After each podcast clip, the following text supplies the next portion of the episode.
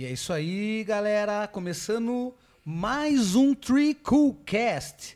E, claro, com a parceria da. Pode falar, Lívia. Patek Broadcast. Oh, é. Isso aí, se você tiver algum conteúdo, se tiver vontade de criar algo, você fala, pô, eu tenho, eu tenho uma ideia, eu quero pôr ela, ela à mostra, ela fisicamente. Vem aqui na Patek Broadcast, entra lá no site. Qual que é o site, Lívia? Patek.com.br. Exatamente.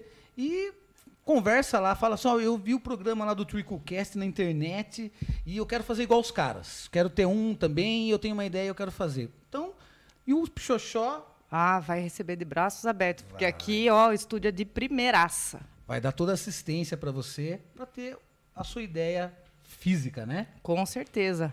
E vamos lá então, e mais uma vez aqui apresentando eu, Capau Anderson Mota. Lívia Guzmão. Jorge Henrique. Ah, filha da puta, fala o nome certo, pariu. caralho. Você quer agora decidir meu nome? É isso? Vocês querem que eu fale o nome que vocês acham que é Ai, o correto pra vocês? Ai, agora Não ele vai se acontecer. sente a Georgina, então ele é a Georgina, Não gente. vai acontecer. Ai, entendeu? essa moda Poderia ser, pega. poderia ser se Qual eu o nome quisesse. que você vai usar hoje? Hoje você... Eu sou Marcelo. Pode ser? Marcelo. Ah, hoje? Ah. Ah, hoje ele é o Marcelo. Só hoje, Ah, só hoje. Então, Temos aqui no, na, na- no operante aqui o Theo Queiroz. Perfeito. Aí que vai ajudar a gente aí. E o nosso ilustre convidado, apresenta ele, Lívia. Você que convidou. Opa, com certeza. Esse foi um dos primeiros nomes cotados pra gente. Exatamente. Tava-. Ui, Bruno Sense. O cara que manda na Happy Brew, gente. Hoje nós vamos falar de cerveja artesanal e não é pouco, não. Já começamos aqui com growler, né? Geladinho, Hum. bonitinho, dois litrinhos, né? Vai ser. E, e aí, Brunão? Beleza, gente? Boa noite. Obrigado pelo Beleza. convite aí. Opa, noite. tamo junto. Seja bem-vindo. Falar de cerveja, me convide tendo cerveja ainda. Da semana que vem de novo? Opa! demorou. Quando quiser. É só falar que nós estamos na área. Na próxima a gente vem mais Vai. preparado, vem com uns negocinhos pra beliscar. Ah, vem Com a com sua papo de Copa, Copa A Lombo Copa, lá. né, é, a. Copa. É, com certeza. Demora mais um pouquinho, mas nós traz ela, a gente Ah, traz. foi, pô, vai fazer uma mesinha de boteco. Aos poucos a gente vai montando o cenário. Vocês estão vendo que cada semana tem uma coisa diferente. E assim a gente A caminha. gente vai se adaptando, né? É isso aí. É isso aí. Bom, eu posso começar com a primeira pergunta? Of course. Vendo que nosso convidado é um especialista em cerveja, Né? eu vou perguntar. Você, na sua infância, o gosto de cerveja veio por quê? Porque você, na sua infância, foi aquela criança que o pai molhou a chupeta assim, para experimentar breja? Ou porque você teve muita curiosidade e pegou escondido o copinho de breja da mesa? Falou, Não, vou dar um golinho para experimentar. É, a cerveja, cara, a cerveja foi um pouquinho depois. Na verdade, eu tive.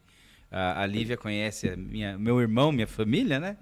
É, minha mãe foi sair com meu pai certo dia, eu tinha acho que dois, três anos de idade. E aí eu era, ainda sou, né? Mas eu, naquela época era mais agitado do que eu sou hoje.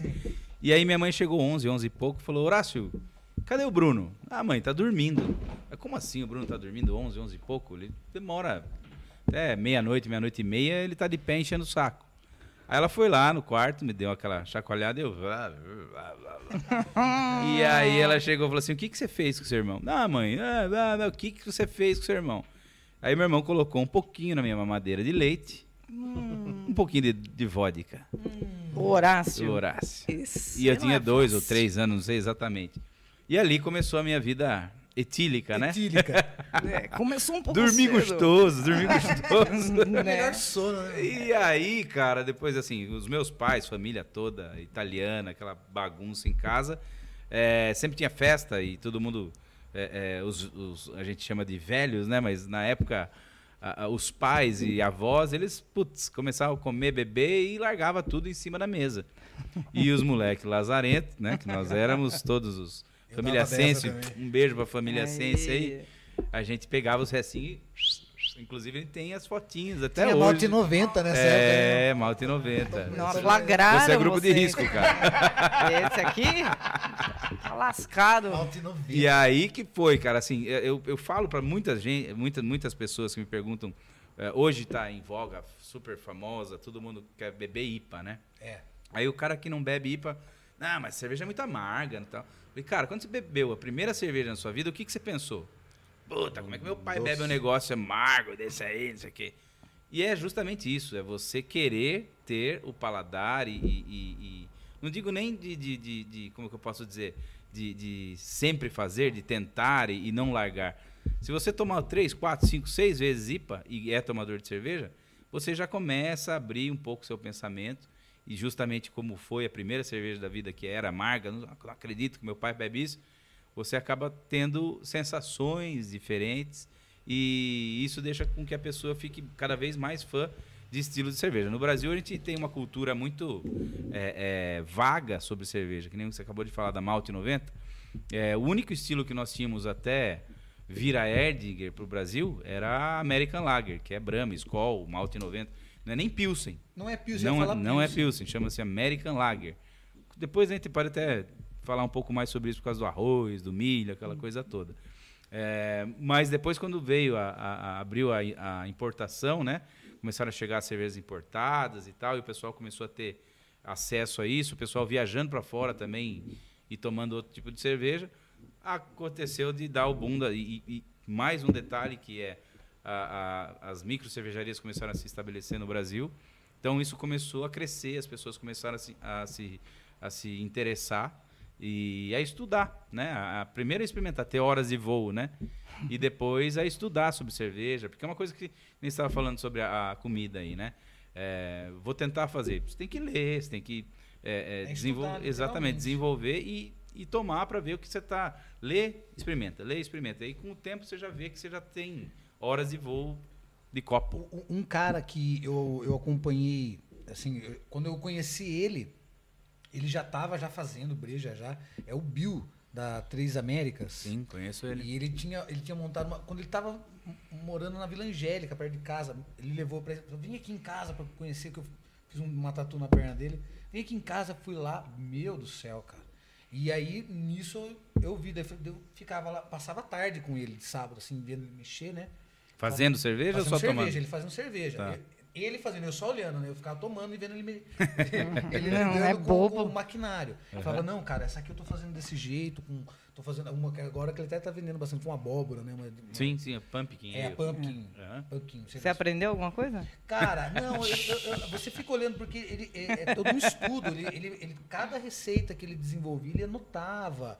Ele, ele me colocava as medidas para poder ver qual ia ficar mais. Meu, é muito É legal. uma arte, É né? uma arte, é uma puta É, arte. a anotação é para você conseguir ter uma repetibilidade. Se você acerta a mão e fala, puta, o é- que, que eu fiz? você Puta, não lembro. É um padrão, Então né? o cara tem que anotar para saber, até para acertar o que ele não gostou. Uhum. Então, ah, ficou muito amargo, vou colocar um pouco menos de lúpulo. Ficou muito, sei lá, alcoólico, vou, vou fazer uma receita com menos malte. Então você tem que ter essa anotação para chegar num ponto do- da cerveja ideal para o seu paladar ou para o que você estava pretendendo Sim. e poder repetir de novo, conseguir fazer igual. Bruno, você, você começou como um cervejeiro de panela também, Sim. em casa. Home brewer. É. É, aliás, o brew, né, cara? Essa palavra é, é do caralho, né? É muito louco, né? Na verdade, assim, to brew em inglês é você passar. Passar café é to brew. Então você extrai alguma coisa de grãos. Então você coloca ali dentro de um, de um, de um filtro, de alguma coisa, que é o caso da cerveja. Ah, por que a cerveja é to brew, né? A gente pega o malte moído e extrai o açúcar dele através de um, de um fundo falso, de uma peneira. E esse processo que é o brew. E quando eu coloquei o nome de brew na, cerveja, na minha cervejaria, ainda é, caseira, né, fazendo na panela, era um trava-língua, cara. Ninguém usava essa. Sim. Então era breu, bril, né, brew. É, que é novo, né? E na verdade é brew, né? Mas agora tem muita coisa com essa palavra Sim. e aí é, isso ajudou também as pessoas a entenderem É o nosso, o nosso né? nome. E agora que a gente já tem isso um pouco mais desenvolvido, a gente resolveu internamente chamar de HB. Cervejaria HB. HB. Exatamente. Fica, mais, fica mais fácil. E a- além de ser as iniciais de Happy Brew, são as iniciais de Horácio e Bruno. Ai, que legal. Que é meu irmão, Muito meu bom. sócio, que, que tá junto comigo lá. Horácio, é numa rua, não é? Horácio Então, Sense. No Campolim, não é? É na entrada do shopping, ele é o meu avô. Ah, tá. Senhor Horácio Change. do lugar Horácio. Olha, sim. italiano. É, italianíssimo. Ele veio do- do- da, da Itália na- depois da, da Segunda Guerra e juntou com a senhora Adelaide Calegari. Então, os Calegari Sense Olha. são os mais pra virada da- de Surcaba, Tietê e região. É vero, é vero. Viu, Bruno, uma coisa assim, é, quando você começou é, a, a produzir sua cerveja, até mesmo em casa, qual foi o maior desafio que você enfrentou? É legal a pergunta. É, a gente começou em 2008. É, era eu e o Thiago Reis. Não sei se acho que deve, sim. deve conhecer o Thiago, o bigode cheiroso, famoso Thiagão. É, nós queríamos fazer uma cerveja de cânhamo. E aí a- a- era com a farinha de, de- da, da, cânhamo? da semente de cânhamo. Que Então, sensacional. assim, não, não dava nada, mas É, porque não tem o THC. né? Exato, Aquela- a gente queria chamar de Hemp Pilsen e chamamos. E nós fizemos a primeira cerveja que a gente fez caseira era a Hanf Pilsen, que Hanf em, em alemão é Hemp. E eh, o grande desafio era encontrar equipamento e matéria-prima para fazer. Não tinha na época. Era difícil, na verdade, assim, tinha uma pessoa aqui na nossa região, que era o cara o Landini, que era, é, é, ele tem até hoje a cervejaria dele, mas é, outras empresas já atropelaram o cara. Mas a gente conseguiu comprar dois post mix, uma panela, um, um- uma bazuca, que é essa, essa, esse filtro para fazer o brew, né? Sim. A gente conseguiu comprar os, os equipamentos básicos, básicos, básicos. E como eu e o Thiago fala, a gente fala inglês, a gente começou a entrar na internet e ver que nos Estados Unidos a, a- a- o homebrew, né, a cerveja caseira, existe desde 70, 80. Então isso está muito, muito, muito desenvolvido lá. E a gente começou a entender qual era o processo e entender quais eram os equipamentos e matéria-prima que a gente precisava. É, a matéria-prima de cerveja, é, diria 99,9%, isso está mudando, graças a Deus, depois a gente vai falar isso- sobre isso também, é, vem de fora. O malte é, é- é nacionalizado, vem do Uruguai e da Argentina, e os lúpulos vêm de, de- de- dos hemisférios mais, mais próximos dos polos, que é uma área mais fria e ali é onde que o, o lúpulo se desenvolve. Então, a gente não tinha essa, essa, essa facilidade de encontrar isso lá em 2008.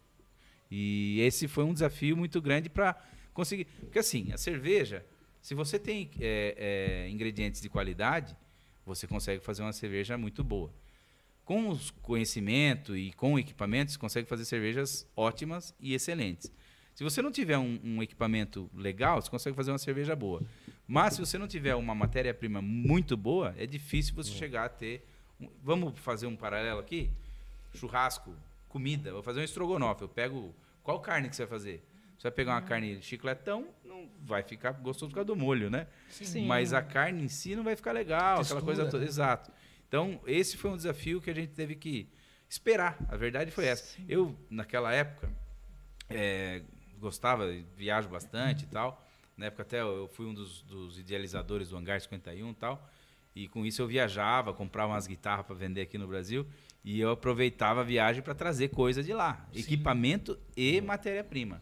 Então, quando a gente começou a trazer as coisas, eu comecei a trazer as coisas de lá, a, a cerveja mudou assim de, de, de putz, é, virou é, porque eu estava usando ervilha fresca, não estava mais usando ervilha congelada, entendeu? Uhum. Então a coisa ficou muito mais E- putz. e, e aqui no Brasil, nem- por exemplo, porque a, a, a matéria-prima seria para cerveja o trigo e lúpulo. Na verdade é a cevada. É a O- o- cevada. É, o trigo é um é um dos é, é, o que a gente chama de malte é, é um processo. A malteação você pode maltear alguns grãos. Então o trigo é malteado, a cevada é malteado, o sorgo é malteado, o centeio é malteado. Mas só do lúpulo eu não consigo tirar uma cerveja. Não, não. O lúpulo só é responsável pelo aroma e pelo amargor da cerveja. Certo. Agora, para você ter uma. A cerveja ela precisa ser um fermentado de eh, malte de cevada. E já existem cervejeiros no Brasil que têm essa independência e, e- e plantam a própria matéria-prima? Você conhece alguém? Hum, Não, não.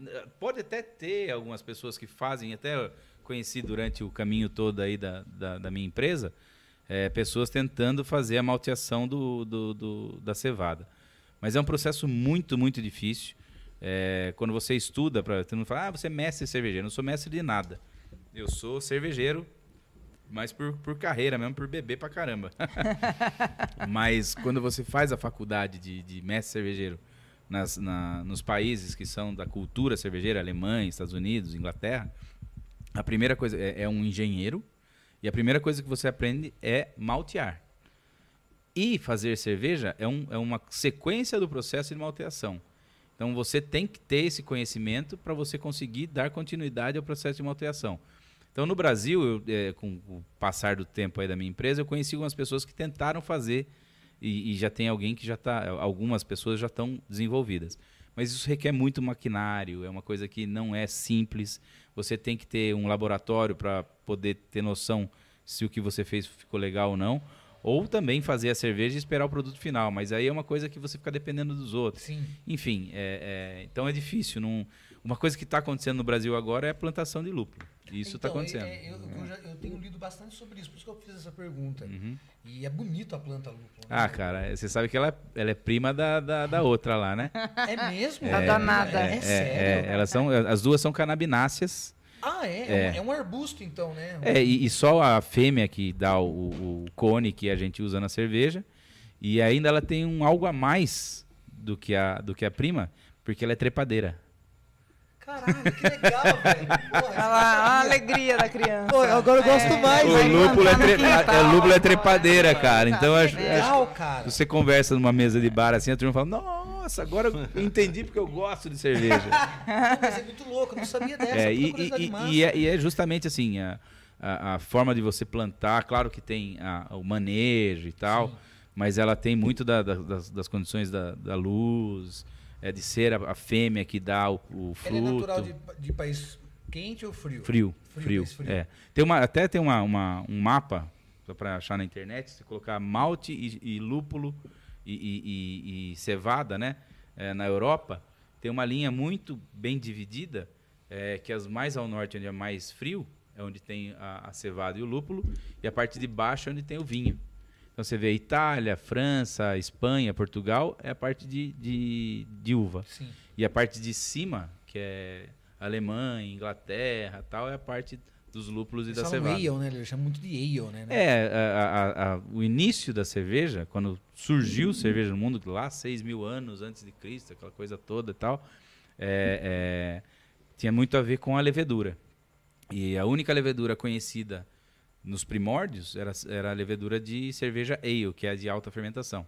Depois de muito tempo, que o famoso Pasteur, sabe, o Pasteur francês, Sim. ele descobriu as- a, levedura de, de lager, que é de baixa fermentação, e aí sim, hoje 90% das cervejas, até um pouco mais das cervejas consumidas no mundo, são lagers. São de baixa fermentação. De- Isso não quer dizer que elas são mais fortes ou mais fracas, isso é um outro ponto interessante de dizer.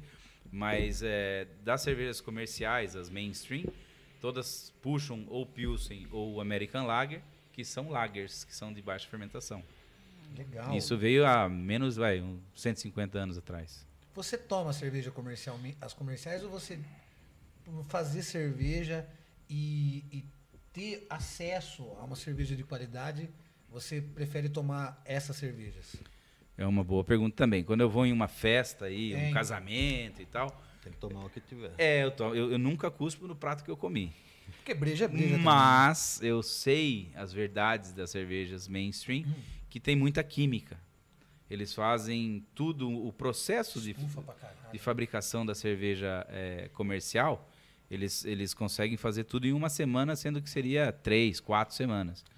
Por, por demanda, Giro, por necessidade, Eles exatamente. usam elementos químicos É, para ele- poder alterar e acelerar o processo e daí enzima- acaba entregando um produto. É, a enzima né? faz a fermentação ocorrer mais rápido. E aí, eh, eh, o core business, que a gente chama, de, de- de- o, o que eles realmente fazem, não é fazer cerveja, é distribuição. Eles chegam lá no Acre, se você chegar numa, numa, num- numa vendinha da tia lá na casa do, do, do caralho, você vai achar uma Brahma e uma Skol. Então, eles são muito fortes em distribuição. A logística dos caras é Exatamente. imbatível, né? Você vê todas as lá. histórias. Você, você deve conhecer Fui bem essa vendedor história aí. lá. É, ele trabalhou na Ambev. Ah, é? Não, é absurdo. E aí, é um dia, no dia pro outro. Você compra hoje, amanhã entrega. tá lá. A quantidade que for. E aí precisa de química, precisa de um estabilizante, precisa de um antioxidante. E tudo isso, cara, a gente tá, de novo, num cuspo no prato que eu comi, porque eu comi bastante. Mas é, você toma um carnaval, você toma um- uma noite 12, um fardinho, 12 latas. É, 12 latas. É, é, você tá tomando 50, 60 ml de produto químico, cara. Aí no outro dia seu corpo fala: Meu, você é idiota. Você tomou benzina? você entendeu? É, eu já, eu já Dá, fui obrigada a tomar uma caralhada de brama e eu passei mal três dias, assim, eu acho que eu achei que eu Caganeira, vou... Não, né? achei que eu ia morrer de É tanto ruim. vomitar, Passa entendeu? mal. Tem. E a cerveja artesanal, Você ao mesmo enxuga, tempo, não limpa, mano. ela tem essa. é, O álcool ele desidrata. Então você pode ter dor de cabeça. Você tomar um barril de 10 litros, Sim. você vai passar mal. Mas se você tomar 10 copos de cerveja artesanal, no outro dia você está muito mais É, tranquilo você do tá que você inteiro. tomar É. 12 latinhas de, de é Inclusive- refeição. né? É, inclusive dentro desse, desse tema aí, é, também a gente pode colocar o mito da cerveja ultra gelada, né? A trincando, a cerveja que tá trincando. Na verdade, acho que conte um pouquinho aí pra gente como é que funciona essa história da temperatura da cerveja. Legal. Outro, outro, outro ponto, né? Não É digo nem- cultural, é muito cultural. É cultural. isso, a né? gente mora num país tropical. eh, Eles não conseguem ficar tomando cerveja a 5 graus. Primeiro porque a gente aprendeu a tomar cerveja trincando. Então, se você toma uma cerveja que está mais ou menos, você já vai reclamar. Agora, se a pessoa desenvolve e você quer sentir gosto... Porque assim, se você toma uma coisa a zero grau, fecha as, a- as papilas gustativas da língua, você não sente mais nada de gosto. Então você só está tomando para chegar naquele refrescar, né? e para chegar pra no chapar. No grau. É. Zero grau pra Tão chegar no grau. almejado. É, exatamente. Agora, se você está tomando a cerveja para degustar, pra fazer uma harmo- harmonização, para entender a cerveja, ela não pode estar muito gelada, senão você não vai entender nada do que está acontecendo com ela. Então, o que eu falo sobre isso? Nós vivemos um país tropical e eu, eu trabalho comercialmente com isso. Eu preciso entregar uma cerveja gelada pro cara. Com o tempo, como mo- moramos num país quente, hoje deve estar uns 25, 30 graus, a cerveja vai esquentar. Uhum. Então, com o tempo, a pessoa vai conseguir identificar os sabores e tal. Eu acho, acho não, tenho certeza, que comercialmente, se você entregar uma cerveja como se entrega na Europa, por exemplo, na, na Inglaterra, você não vende nada no Brasil. Não, Não vende nada. muito quente, né? Vai, todo mundo fala, "Ah, cerveja artesanal é, é quente, é amarga, é ruim. Então a gente tem que puxar um pouco para para Tem que abaixar um pouco brasileira. a, a, a, a temperatura. orelha, como É. diria meu avô. E, E é gostoso tomar um, um líquido gelado quando você está na praia, está na Sim, piscina. Sim. Agora, é, Não, como- mas não é uma condição sine qua non pra você tomar Não. uma cerveja para degustar, por exemplo, e né? depende muito do estilo também, né? Sim. Então, por exemplo, você vai tomar uma cerveja, uma Barley Wine, que é uma cerveja que tem de 9 a 12% de álcool. Você não vai tomar ela estupidamente gelada, não tem nada a ver. E, e é aí que vem a cultura da cerveja, porque as pessoas nem sabem o que é uma Barley Wine. Eu Uhum. nem- nunca vi. Nunca Barley ouvi Wine é o vinho de, de, de, de cevada. Ah, é? É, então você, ela parece um vinho do Porto. Você faz uma cerveja tão, tão é, encorpada, ela- o corpo dela é tão Fica forte licorosa. e ao mesmo tempo ela é tão alcoólica que você, ela não tem tanta carbonatação, ela não vai ter espuma e tal. Ela tem, tem mais pouca, né? Então é uma cerveja totalmente fora do- dos padrões do que nós estamos acostumados. Então a gente não tem a cultura cervejeira. E é isso que a gente está tentando fazer pouco a pouco aqui no Brasil. E Na- tá mudando? Você tem visto mais gente tomar cerveja a na temperatura ambiente? Na tem- Esse aí são os, os roots, né? Eu tenho vários amigos que Eu fazem isso. Eu conhe- eu conheci uns caras É, assim, eu ó. não Cerveja vou reclamar. alcoólatra Eu mesmo. conheci uns caras assim já. Pra parar a tremedeira. Na verdade, cara, no Brasil, quem faz isso, ou o cara manja muito, mas se você vira uma pessoa tomando uma Heineken quente, Ah, não. Aí tá não, fazendo cagada. colega, o cara tá só não. tomando pra, pra ficar doidão. Agora, se você quer tomar uma cerveja que você quer entender o que tá ali, sentir o gosto. E outra, você não vai tomar uma cerveja, abrir uma garrafa, colocar no copo e tomar. Você vai ler sobre ela, você vai ver como é que foi feita.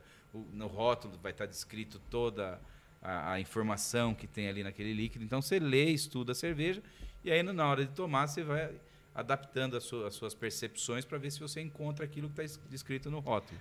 Muitas vezes você consegue. E se não consegue, é realmente prática. Você tem que ir tentando, tentando, tentando, que uma hora você. Por exemplo, uma, uma, uma situação que, que, que demonstra isso, se você vendar qualquer pessoa do mundo e amassar banana e der na boca da pessoa, o cara na hora vai falar assim, banana. Pelo aroma, pela consistência e pelo gosto. Uhum. Então você já tem isso gravado dentro da cabeça. Então a cerveja, o lúpulo, o álcool e, e toda a, informação é, é, gustativa que a cerveja dá depende de você ter uma memória, né? Muita gente fala, puta, eu lembro de uma da bolacha champanhe que a minha avó fazia. Aí o cara que morou na Coreia do Norte, ele nunca comeu uma bolacha champanhe. Puta, eu lembro do pãozinho que o cara fazia lá na esquina. Então, cada cultura tem a sua e cada cabeça também tem. É, E eu gosto de, sei lá, de quiabo, você não gosta de quiabo. Então, é uma coisa muito complexa e ampla para poder falar. Em algum momento a HB foi cigana? Foi feita em alguma outra outra cervejaria? Não, mas foi assim que ela nasceu. A gente chegou pro Alexandre da Bamberg e queria fazer uma cerveja de cânhamo. Ele falou: Meu, você é louco? Vocês estão retardados? Fazer uma cerveja de maconha. Vai Mas ser eu- mas não é, mas não é. Mais ou menos, mais ou menos. Viu? Alexandre não é de maconha, é um puta de negócio legal. É, porque a farinha de cânhamo no Canadá, em vários outros países onde você consegue encontrar isso, ela é utilizada para culinária. Sim. E a gente queria realmente usar algo de culinária, mas realmente com a, com a pegada de chamar de hemp, entendeu? Sim, e comercialmente isso É. aí chama muita atenção. E aí eu hoje entendo ele que ele tem um CNPJ, uma empresa e não pode Um se nome a envolver- zelar. Um nome a zelar. ele falou: "Não, eu não tenho tanque, não vou entrar nessa ideia de vocês". Inclusive foi ele que falou que dava pra fazer cerveja caseira. Ele falou: "Como assim?" Acho que 2006, 2007, falou, dá pra fazer cerveja caseira? Eu falei: ah, "Vai, vocês falam inglês? Entra na internet, procura aí home brewers, vocês vão ver e tal". E aí que a gente E conseguiu aí que fazer. começou. Exatamente. Então a gente nunca fez, mas a história da HB começou tentando fazer. Ser, né? É que lá atrás a- a- a- o, o- o cigano nem essa, essa, essa nomenclatura nem existia. Não, Não. não, é bem recente. É. Por falar nisso, como que. Conta um pouquinho pro pessoal aí sobre a cerveja livre. A associação, legal. Isso. Ah, existe a Sorocaba já é um polo fudido de cervejaria artesanal. Nós temos aí registrados no Ministério da Agricultura. Todo mundo pensa que é a Anvisa, né? Não é a Anvisa, é o Ministério da Agricultura, Pecuária e Agricultura, Pecuária e Abastecimento. Isso quer dizer mapa. E esse é o, o órgão do governo que, que regulamenta as cervejarias. E agora, em Sorocaba, nós já temos mais de 30 cervejarias registradas no mapa. Eu lembro quando eu fui a, eu fui a quarta cervejaria aqui da região. Sim. Primeiro foi a Bamberg, depois foi a, a Hofen, depois a, Hof é Burgman. e aí é a Happy Brew. E aí quando eu fui falar com o Eduardo Steffen, que é o, que é o fiscal lá do mapa, ele falou, meu, vocês são loucos, cara. Já tem, você é o quarto a pedir. Tem, tem mercado para tudo isso? E agora a gente tá em mais de 30. É, só em Sorocaba. Vou Eu- eu- tocar- Sorocaba e região aqui, É, Grande. é, é, é a, é a região metropolitana de Sorocaba. Sim. Mas aqui em Sorocaba tem muitas cervejas daqui que são muito boas. Nós somos um polo cervejeiro que se bobear passou Ribeirão Preto, que tinha aquela mística da cidade, do chopp. Como que era o lá, nome daquela cerveja brama de agudos, né? No- Ah, Brahma de Agudos. tem, tem os caras falam É, a água, a água. Água, Há muito né? tempo atrás fazia, fazia sentido isso, Sim, porque é a água não era trabalhada. Agora a água você consegue fazer do jeito que você quiser. Mas Sorocaba, nossa, que nem você falou da Hoffing. A Hoffing Ah, eu vou tocar sábado no SB. É bom também lá pra caramba. SB Você é foi lá, né? Sensational. Soro- Beer. Sorocabana do lado também, ali é. na mesma rua. E a da Hoffing, aquela, a IPA e a Samurai, eu acho uma delícia. Então, e aí o que acontece? É, Sorocaba, vocês perguntaram aí de, de- da, da associação, Isso. nós viramos um polo Uhum. regional, é, já até nacional. Muita gente da- da- do Brasil conhece as cervejarias aqui, porque nós temos cervejarias é, é, premiadas. A Bamberg, que abriu essa porta, bem dizer, né? Os caras são foda mesmo e, e, e, e têm o A conhecimento. primeira maior, a primeira grande. A primeira, a primeira. A primeira artesanal da região foi a Bamberg. Lá em Votorantim. Exato.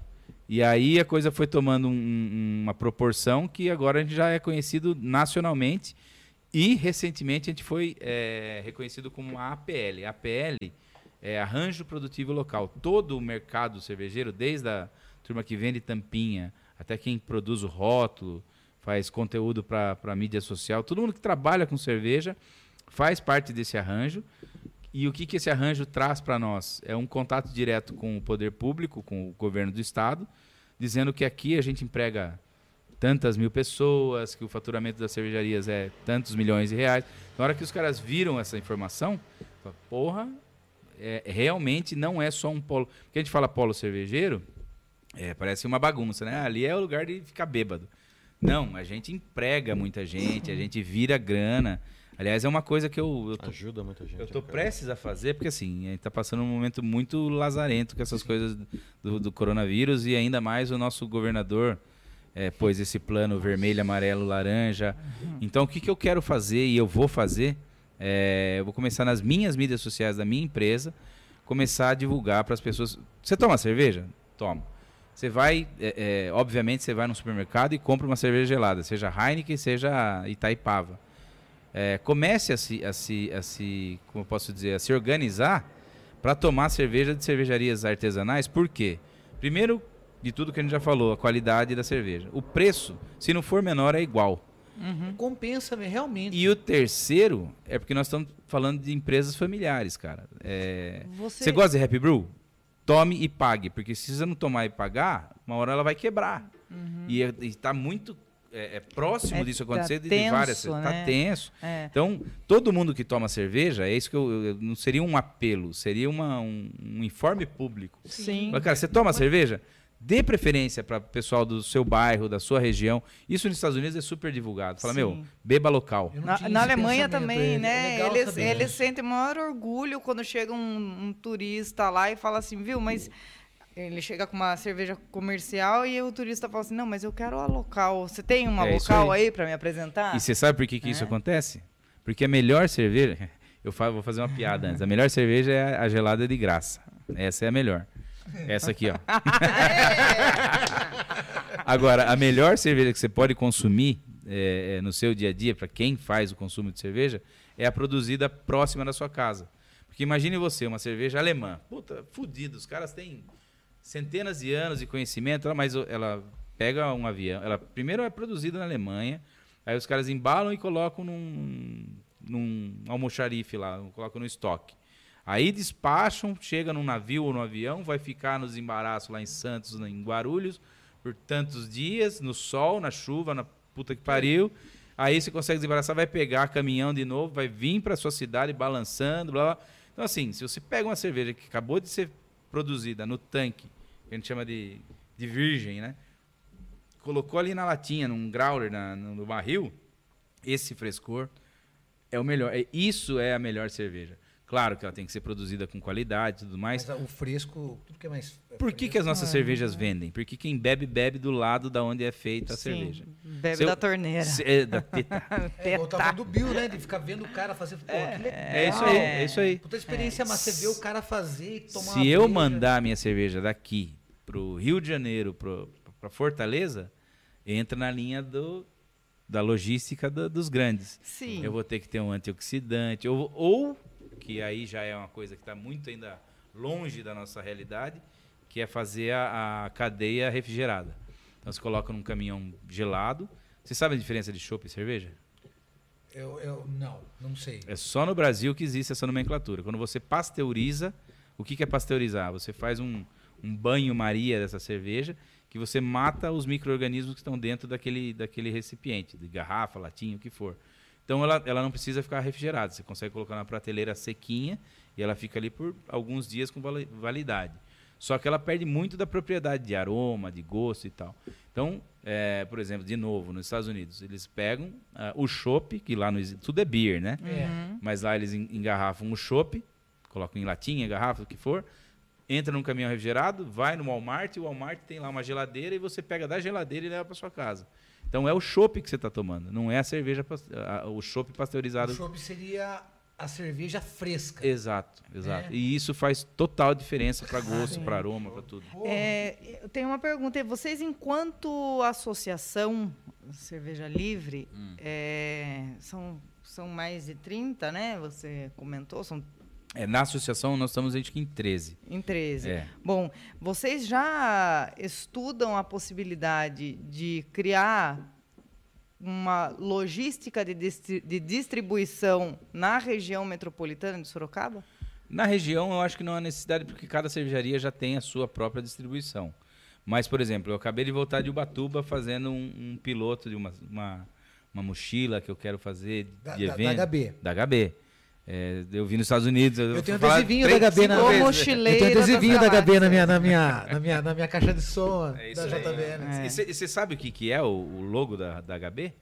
Eu tenho daquele da garrafa lá. Que a garrafinha dando. um- É. Mas o logo, eh, se você perceber, quem tiver aí, entre na internet e veja, são duas pessoas caindo dentro do barril. Sim. São duas, são quatro perninhas, né? Então Que são dois festa. caras caindo dentro do barril. A, a fábrica, eu, eu passo todo dia na frente quando eu vou treinar no- no- no- com a- do lado ali da. perto do, do clube de campo. Isso. A fábrica. E aquela outra que tinha no Éden? Ela continua Então, eu, ainda? eu saí de lá em abril do, do ano fechou. passado, fechou.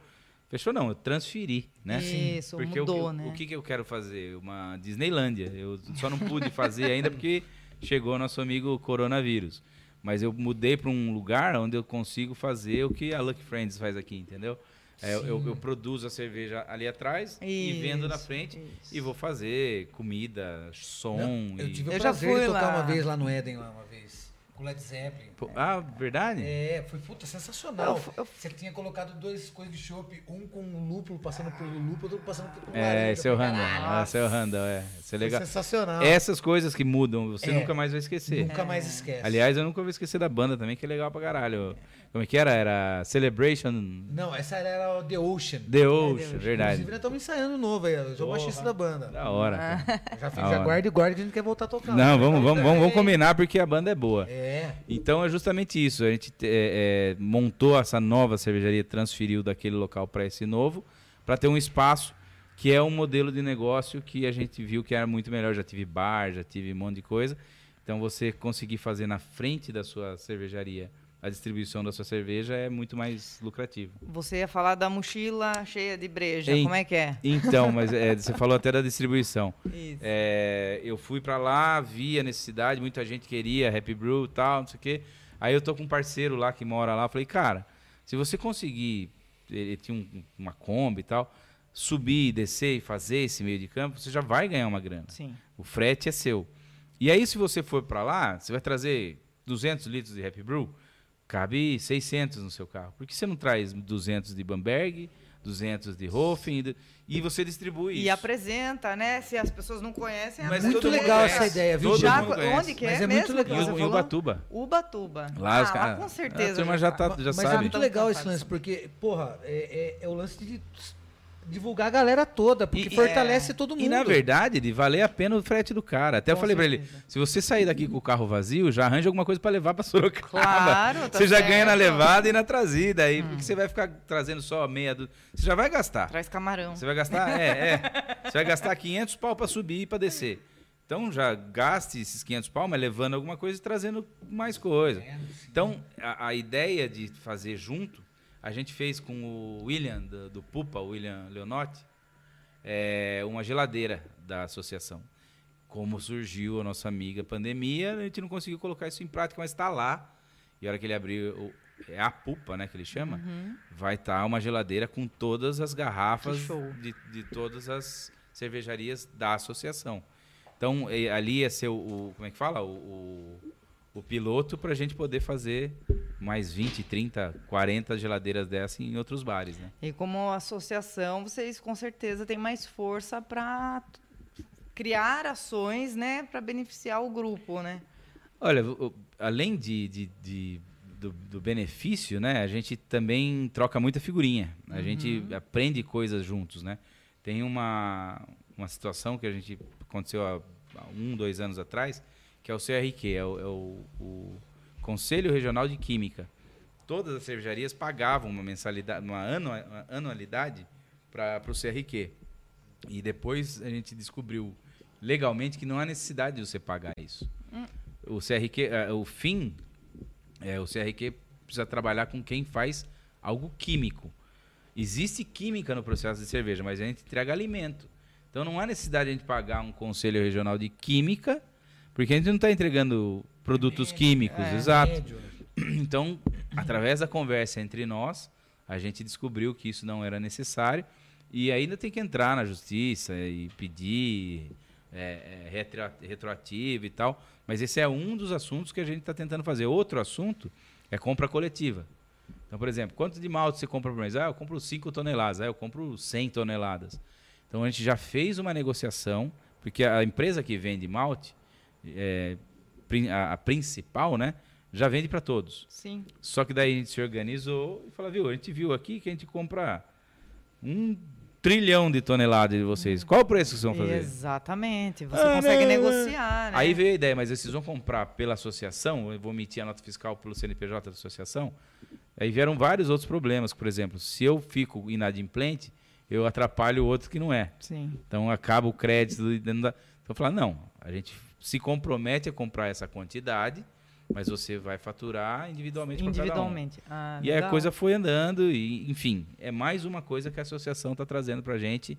É, não é fácil de organizar, porque nós somos, queira ou não, é, é, concorrentes. Né? Sim, era outra pergunta que eu ia fazer. Como que se administra pensando uma associação cheia de concorrentes, Cheio né? de concorrentes e familiares, né? Tem, É, tem então, familiares no meio. tem.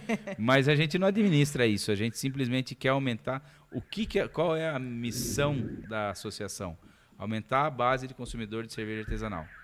Nós estávamos falando aqui que eu quero fazer um vídeo falando, viu, compre cerveja local, tal. Isso. É, vamos falar do, do universo de quem toma cerveja em Sorocaba. Nós temos 600, e, 600 mil habitantes.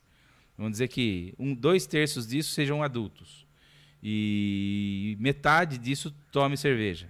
Então nós estamos falando de 450, 200 mil pessoas, vai. 200, Caralho, gente pra cacete, velho. se a gente conseguir atender essas 200 mil pessoas com cervejas locais, o que a gente produz não é suficiente. É, o, o estudo é que não tem um estudo muito é, é, efetivo que fala assim, é isso, mas diz que ah, o market share de cerveja artesanal no Brasil não passa de 2%. Se subir para 3, 4, 5, a gente não consegue entregar. Caramba. Então a gente precisa aumentar a base. Nós somos concorrentes, mas quem toma Bamberg toma Happy Brew, Toma. que toma SB, que toma Hoff, que E toma aí Burger. acaba. É diferente, pessoa- não tem como Isso, comparar. E a pessoa fica curiosa, inclusive. Se E ela nós fazemos começa, estilos diferentes, né? Exatamente. Então, ela se sente curiosa para Os conhecer rótulos são os outros, sensacionais. né? Aquele que imita o do Dark Side of the Moon e aquela outra que tem a Índia, que é uma a Cara vermelha. Cara, é, eu peguei essas duas. A última vez que fui pra É aquele Assis, ilustrador, entendeu? ilustrador, Aí eu- eu- o cara Você conheceu o fica- Pablo, cara? O Pablo Exabar é um cara que veio do País Basco. Ele que faz todos os meus desenhos. Cara, sensacional. o meu Ele- logo ele fez. Sensacional, sensacional. O cara é foda. E, e essas duas, o sabor, eu, eu peguei, eu tomei elas uma vez e eu peguei, fui pra cidade da minha avó em Assis. E do lado de Candido Mota lá, e inclusive elas têm a Conte. Sim. É, mas a Conte não é artesanal, né? Não, A Conte Conte já, é, uma média cervejaria. É, eles já começaram, já, eles começaram fazendo bebida destilada, depois foi partir É, pra foram pro outro lado. É, Desse foram lado, pro ele foi pro outro lado. é, exatamente. E aí eu levei pra lá e falei, ó, essa aqui é de Sorocaba e é os caras. Mano do céu. Eu, Piraram. eu levei quatro garrafas de cada, da, da, da, da cara vermelha e daquela do, ca- do Dark Side. Piraram, da cara vermelha eles adoraram. É. A Adoraram. cara vermelha, a minha cerveja cara vermelha, a minha segunda filha, ela é a minha coxinha da Real. Todo mundo. Tem Happy Brew? Tem cara vermelha? Todo É. mundo conhece a cara É vermelha. automático. E sabe por que, que chama cara vermelha? Não. Você tomou cinco dela? Olha no espelho depois. Muito não, é legal, cara. Muito inteligente. A cerveja, cara, por isso que eu chamo de Happy Brew e sempre foi isso. É lúdico. O papo cerveja, tomando cerveja, a gente vai Sim. até 5 horas da manhã conversando. Caralho. História, é, produção, E se colocar uma churrasqueira do lado aqui, aí Nossa, é amigo. o comercial, a, logística. Tem papo pra caralho e vai Tem, tomando, Tem cara. história, né? É, é. Muita história. Envolve muita história em, em torno dessa bebida.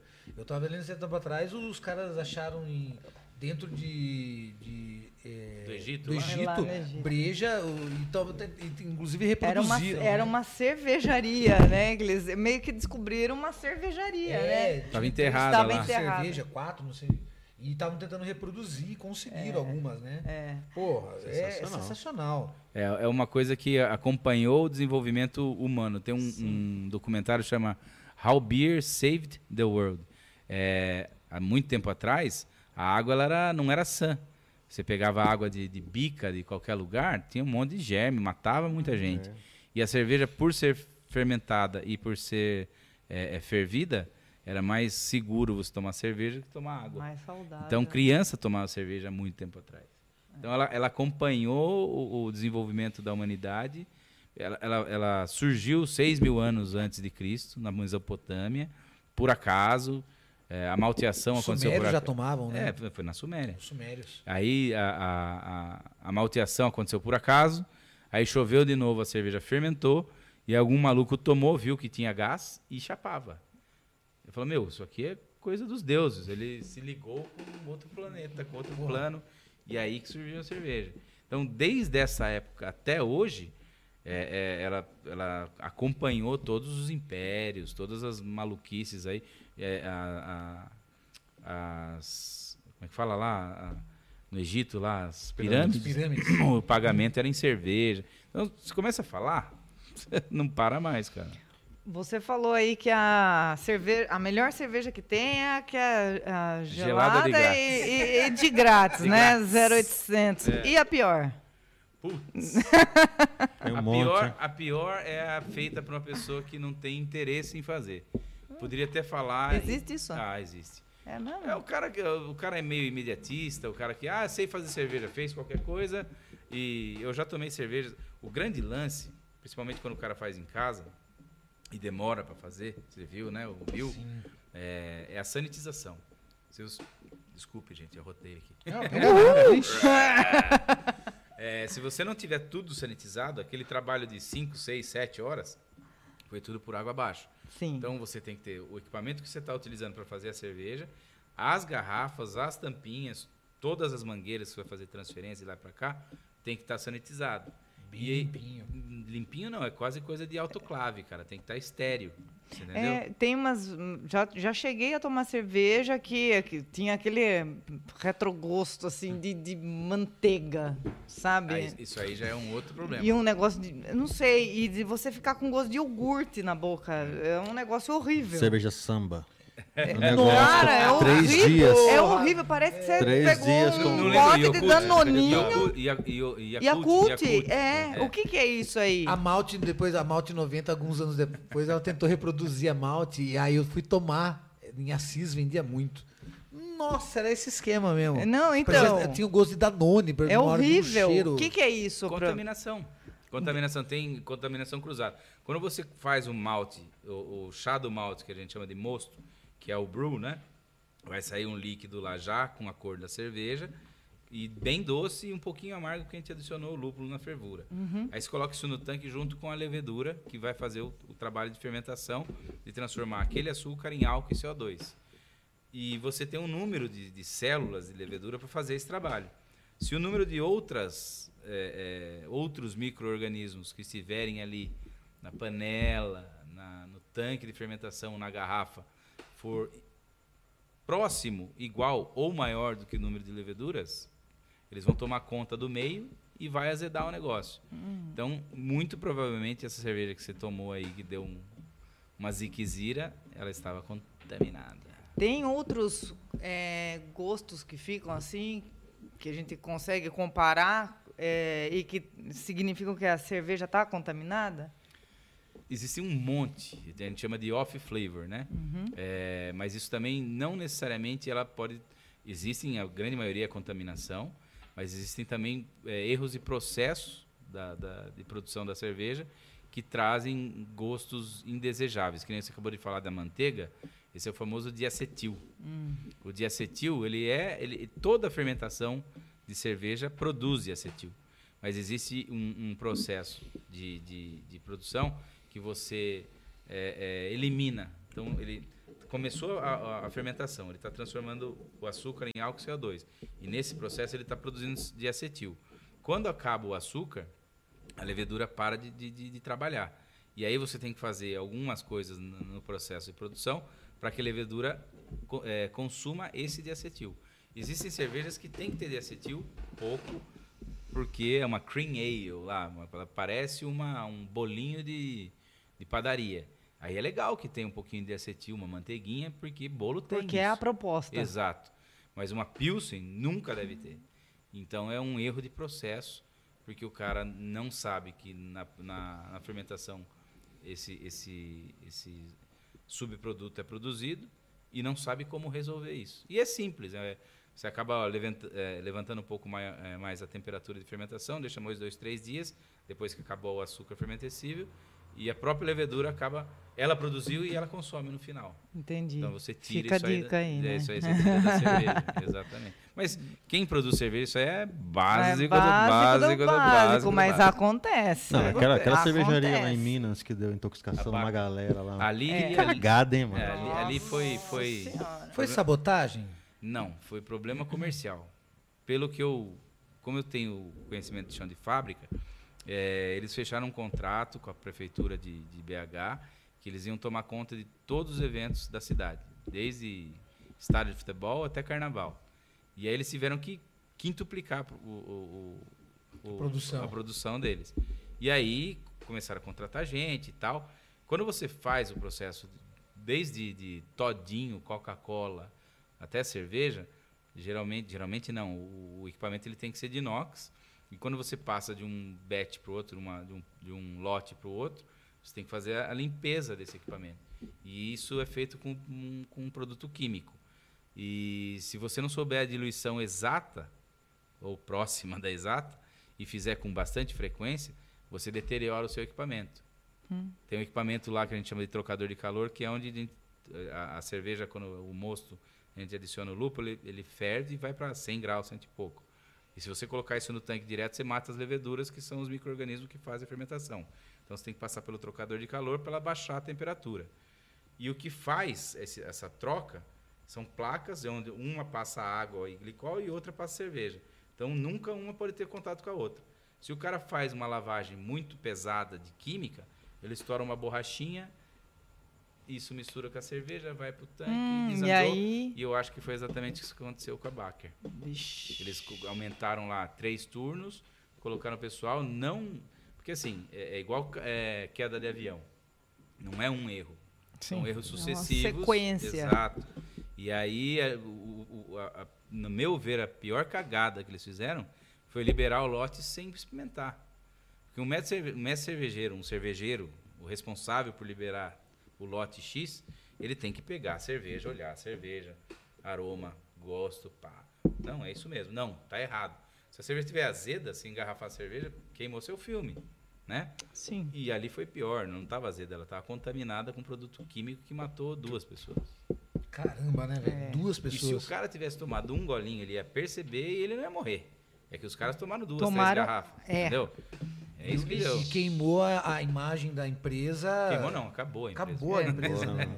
Faliu. Faliu a empresa. Fechou. E, e não só faliu a empresa, como que a família que é dona, responsável, toda, eu acredito que a, que a, que a justiça vai atrás dos bens particulares deles para pagar a indenização e tal. Caramba. Então o pessoal ficou, ficou em vários, né? Tem um, tem um rapaz que tá na cama lá, É, respirando. ficou meio, meio sequeladão. Então a gente não tá. Como a gente faz comida, cara, é, Nossa, você tá lidando com a Muito saúde cuidado, da né? pessoa. que nem no Brasil, né? falam, ah, vamos resolver o problema da, da, da fome, vamos dar todas as quentinhas que sobraram. Você não pode fazer isso, porque se fermentou uma coisa, vai dar uma zica em alguém. E aí fode quem deu. E aí É, a cerveja é. justamente isso, cara. Você está vendendo, ganhando dinheiro, É uma bebida alimento, né? total, Tem, total. sustenta, Um pão cara. líquido. Dependendo quando você cerveja toma, você fica Não, se você satisfeito. só tomar cerveja, É. você não morre. Aliás, você fica legalzão. Né? Mas é, é uma responsabilidade muito grande porque você- as pessoas ingerem, elas colocam isso para dentro do corpo. E daí tem glúten, tem um monte de loucura aí, mas a responsabilidade é grande. cara. Ô Bruno, na pandemia, se bebeu mais cerveja ou diminuiu o consumo de cerveja? Bebeu mais cerveja. Mas bebeu mais cerveja. O que eu falo é, hoje, já vendo um pouco mais de, de- com mais tempo de pandemia, né? É, alguns setores, a grande maioria, 90%, se ferrou economicamente. Pra caralho. Agora, tem 10% que bombou. É. Um desses, desses que, que se deram bem foi supermercado, né? E o ramo alimentício também, a galera faz Exatamente. lanche, Então, a galera come. Por que, que é, é, o supermercado se deu bem? Porque ninguém mais come fora. Ninguém mais vai no lanche, ninguém mais vai no restaurante, porque está fechado. Então, eu vou me dar ao, ao luxo de fazer uma carninha legal, vou comprar um negócio. Então, bombou isso aí. Só que daí, por isso, de novo, da minha ideia de fazer o vídeo, de pôr na cabeça da turma de dar preferência para as artesanais familiares, todo mundo compra Brahma, Skol e Heineken. Você pode ver que faltou Heineken no mercado. Sim. E Quando, quando encher um growler é muito melhor. Não, é- não, não só de muito melhor, o dinheiro que você paga por uma Heineken, por uma Brahma, por uma. Vai encher o. Você está dando para uma multinacional. Sim. Na hora que você compra uma Lucky Friends, uma Happy Brew, uma Rolf, você está dando dinheiro para uma pessoa que tem uma família que mora na sua cidade. Então o dinheiro fica dentro da cidade. Sim. E é você faz economia local, né? É, faz girar Girar. Agora, e, e é essa a ideia, não é só falar da cerveja, é falar. É, eu, eu compro pizza do meu amigo, eu compro lanche do meu amigo, eu vou no. no Contrata a empresa do meu amigo. amigo, exatamente. É, meu amigo é Porque contador, vou contratar. Se não é tão bom quanto é melhor, dá para você conversar em relação a pagamento e você está movimentando a economia. A minha formação é administração de empresa, então assim eu fico vendo isso modelo de negócio, o que, que é mais lucrativo e você percebe que a galera vai pela comodidade é, comprar Brahma dupla, duplo malte, você fala meu, poxa, me dá um pouquinho de credibilidade, somos amigos, né? Por que, você não passa lá e compra comigo lá?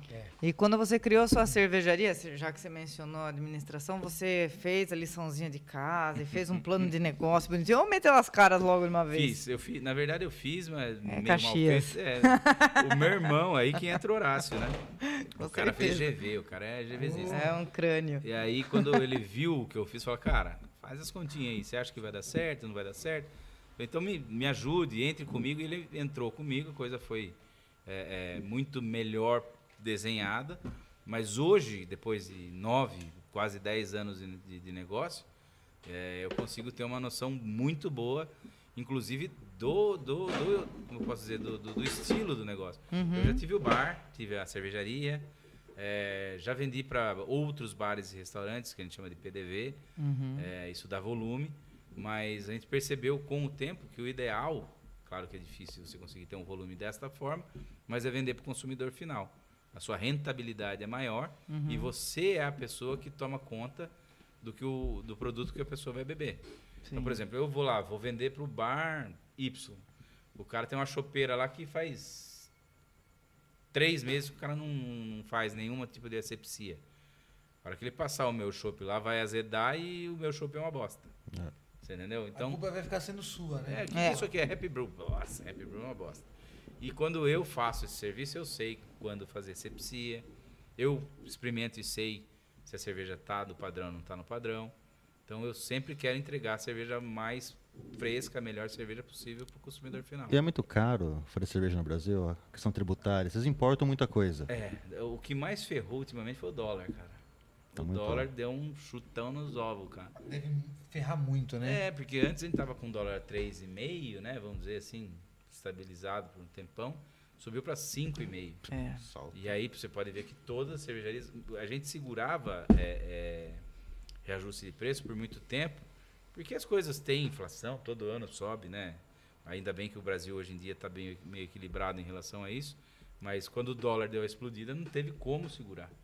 É, Tem que repassar. é, teve que Por que, que eu não vejo Happy Brew em supermercado como Taust? Porque eu vejo Hoffen, Uhum. vejo Burgman. E por que, que eu não vejo a Happy Brew no Taust, não vejo no Carrefour? Essa é uma boa pergunta Porque também. eu procuro, porque eu gosto de tomar a Happy Brew, é, É. sério. É. E, e toda eu, eu faço compra Tanto no que no nosso primeiro programa, o que, que rolou aqui? Happy Brew. Happy Brew. Então. E, e- e- e- Ah, a gente inclusive falou. aqui, é. Só que é o seguinte, eu faço compra no Taust. Uhum. E eu sempre vou lá. E o que, que eu encontro? Das, das da terra. Essas Burgman- duas. É, não, por que, que não entra em Você outro? pode ver que tem outras grandes que não estão mais lá, né? Sim. É, é- é um número grande de, de, de situações. O Taust menos, porque é um, um- um supermercado mais regional. Então, se eu for lá e conversar com o comprador e, e ele gostar do meu produto, eu Ele consigo. pede um- um- uma quantidade mínima. Não, não é por quantidade, é justamente pela situação de imposto. Quando você vende para ponto de venda, a gente paga um negócio que chama é, substituição tributária. A substituição tributária é o governo passando a responsabilidade para o produtor. Em vez dele ir lá no Taust e, e fiscalizar se o, ta- o seu Taust está pagando o imposto sobre o lucro que ele está obtendo vendendo a minha cerveja, ele já cobra de mim. Então a minha rentabilidade e geralmente quando você vende para esses lugares, que são empresas grandes e tal, os caras vão te espremer no preço. Então eu vendo hoje a minha garrafa por 11 reais, 12 reais. O cara vai querer pagar 8 reais. Se eu vendo a 11 reais para você e não pago um imposto maior, eu ganho 4 reais por garrafa. Você vendo pro cara por 8 e pago o imposto, eu não ganho um. Então, para mim, não, eu, eu, eu, eu busco o que é mais rentável para Então, mim. se a gente quiser fortalecer o mercado local, você sugere então a gente ir direto no, no- com você comprar. Não só em mim, todos. Sim, todos, no Todos. caso, né? É, você É. vai direto na cervejaria, porque a facilidade, eu mesmo tenho. Hoje, eu vou tá, amanhã vai abrir uma em Araçoiaba, uma Express em Araçoiaba. Ai, que legal. Tenho três pontos de venda, Sim. que a gente chama de Express. É, Onde que tá? Fala, fala o endereço da Happy Brew pra galera Pô, legal. saber. É, a aí. fábrica fica na rua Iachica, que é na frente ali da, da Hellblind, da antiga Hellblind da Campari, Isso. naquela ruazinha, é uma erma, né? Ninguém logo passa logo por você ali. passa embaixo ali do, do- do- da linha do trem ali. É, atrás do Pax. Fundo do fax, né? E essa é a fábrica. Aí nós temos a primeira Express, que começou a funcionar um ano e meio atrás, mais ou menos, quase dois, que é na HMX Veículos, que é no Campolim. É uma loja que é do meu irmão, que é meu sócio. E nós sublocamos um espaço ali e nós temos a primeira loja Express, que é justamente essa facilidade do cara pegar a latinha, growler e tal e levar para casa. Foi lá que eu peguei o growler. Sim, é. E a terceira vai ser em Araçoiaba, na, na avenida principal. Nem sei o nome da, da, da avenida, mas quem entra em Araçoiaba, naquela avenida, para antes de chegar no laguinho Sim. do lado esquerdo ali, você já vai ver a Happy Brew, que é de um parceiro nosso, do Marcelão, que ele gostou tanto da, da, da bebida, e falou, eu quero montar uma... Beleza, então ele foi lá, e esse é um primeiro passo que nós estamos montando para uma terceirização. Então, ele fala, "Ah, vai, abrir franquia? Não, não acho que franquia seja o modelo. Eu quero achar parceiros para que montem empresas Express, Happy Brew Express, como essa que está saindo, para que o cara ganhe dinheiro, eu ganhe dinheiro também e não tem que seguir nenhuma linha de... Todo mundo cresce junto. né? Exato, exato. E tá tudo. E, e- e é, é importante dizer que o cara tá em Araçoiaba, tá 15 quilômetros daqui. Então, é exatamente a mesma, seria a mesma cidade. Pô, lá vai ser E legal, não tem nada lá, cara. né? Nossa. É, lá não tem mesmo. Não tem nada. Se for noite lá, tem o Nenils do Pizza lá. Que nem eu tava falando de 60 Ubatuba. pau uma pizza que não... É que não é nada, né? E lá e tem o, o apelo dos grandes condomínios. Isso, ali. era o que eu ia tem mencionar. coisa, então ali você tá. Vai na- você vai, vai ser o primeiro, E os na verdade. próximos? Vamos é o primeiro né? Express É. que vai abrir lá em Araçoiaba. E vai ter barzinho, vai ter a mesma coisa. Porque a, a loja Mesmo Express esquema? é, tem que ter a mesma cara. Que Então legal. vai ter latinha, vai ter exatamente a mesma coisa que tem Nossa. aqui na, na, No- na HMX no- lá. Eu, eu gosto, é, fora as, as que tem aqui na, na- região, aí, em Sorocaba, é, algumas outras cervejas artesanais de outros lugares. Gosto muito da Ápia, da Colorado. Uhum. E não só a Ápia, como outras marcas de cervejas artesanais, eu tenho visto que elas estão sendo, tão sendo vendidas, eles estão vendendo para grandes empresas. Uhum. Você é, é, notou em alguma dessas a, a- a- a qualidade da artesanal cair? Porque eu tomo AP, eu gosto muito. Ah, todas. e eu cara. não, eu não, eu não, eu senti que mudou um pouco. respondeu, É, eu senti que mudou um pouco. Todas caem. Porque eu tive o prazer de tomar a AP Gotas caem. é, antes dela ser vendida, né? Sim. E o que, que você acha disso? Eu acho que as grandes empresas, é, como eu já disse anteriormente, o, o business deles é distribuição. É, o que eles mais bem fazem, cerveja eu faço. Cerveja o Bill faz. Vocês podem fazer na casa de vocês. Qualquer um faz cerveja. Para fazer uma cerveja excelente requer. É outra coisa, é, né? Mas eles mesmos não fazem uma cerveja excelente. Não. O que eles fazem é a distribuição. Então, quando você é dono de uma empresa, o que, que você precisa fazer? Diminuir custo de tudo. Caramba. E aí que entra, quando você tem uma cerveja artesanal, é, obviamente que a gente estuda o custo e a gente está preocupado com isso, mas as matérias-primas são catupiry da catupiry, é, é ervilha fresca, é coisa, coisa boa. Aí chega essa turma, é, começa a colocar um pouco de açúcar para chegar no- na graduação que quer. Eu não estou falando que é exatamente isso que aconteceu com a Ápia, por exemplo. Mas com certeza é contenção de custos. E aí você tira um mestre cervejeiro que estava lá por 30 anos e coloca um outro rapaz que não conhece o equipamento e já fala para ele que. Enfim, é- é- tudo está relacionado à contenção de custos. Então, quando uma empresa muito grande, e a Ambev não é, se bobear, é. Está entre as 10 maiores empresas do, mundo. Caralho. Então os caras querem ter custo baixo, rentabilidade alta. Eu estou falando isso agora da minha empresa, que é pequenininha, rentabilidade, rentabilidade, rentabilidade, porque a minha formação é administração. Tem amigos que são engenheiros, que se apaixonam pela cerveja e depois que eles vão descobrir a parte da administração. Então a administração é aqui, o negócio de vocês. Se não gerar dinheiro, uma hora vai acabar, né? Se não virar uma grana, um patrocinador, alguma coisa, Aê, Sugar Daddy. vai ser legal, mas Estamos né? precisando. Estamos precisando, Sugar Daddy. concorda comigo? Então, Totalmente. você precisa totalmente. primeiro assim se atentar se, se o seu ponto de equilíbrio passou. Vai sobrar alguma coisa no final do mês pra gente rachar atrás da igreja ali? Se não sobrar e se faltar, vou ter que passa 10 meses pondo dinheiro, você fala, putz, cara, não tem mais dinheiro pra pôr. Morre na praia. Morre na praia. E a gente está conversando bastante aqui, mas a gente tem que fazer uma, uma pausinha rapidinho no meio dessa conversa. Está excelente. Nossa, com cerveja, então não, não precisa nem falar. Mas para dizer que o Tricklecast, ele, ele é só acontece, só é realizado graças a quem? Fale pra gente, Lívia. Graças a Patec Broadcast, né, gente? Isso. E aí, Arrombado, você não quer falar nada? Fala um pouquinho da Patec Broadcast. Ah, a Patec é administrada pelo grande Pichoxó, Oh, que é um yes. cara da, da rádio, dos outros carnavais. Oh, yes. Cobria muito carnaval aqui em Sorocaba, o Pichoxó. Era um fenômeno. Aquela voz penetrante, um olhar Tem um puta vozeirão, maroto. né, cara? Impressionante. Era um, um deus grego antigamente aqui na região.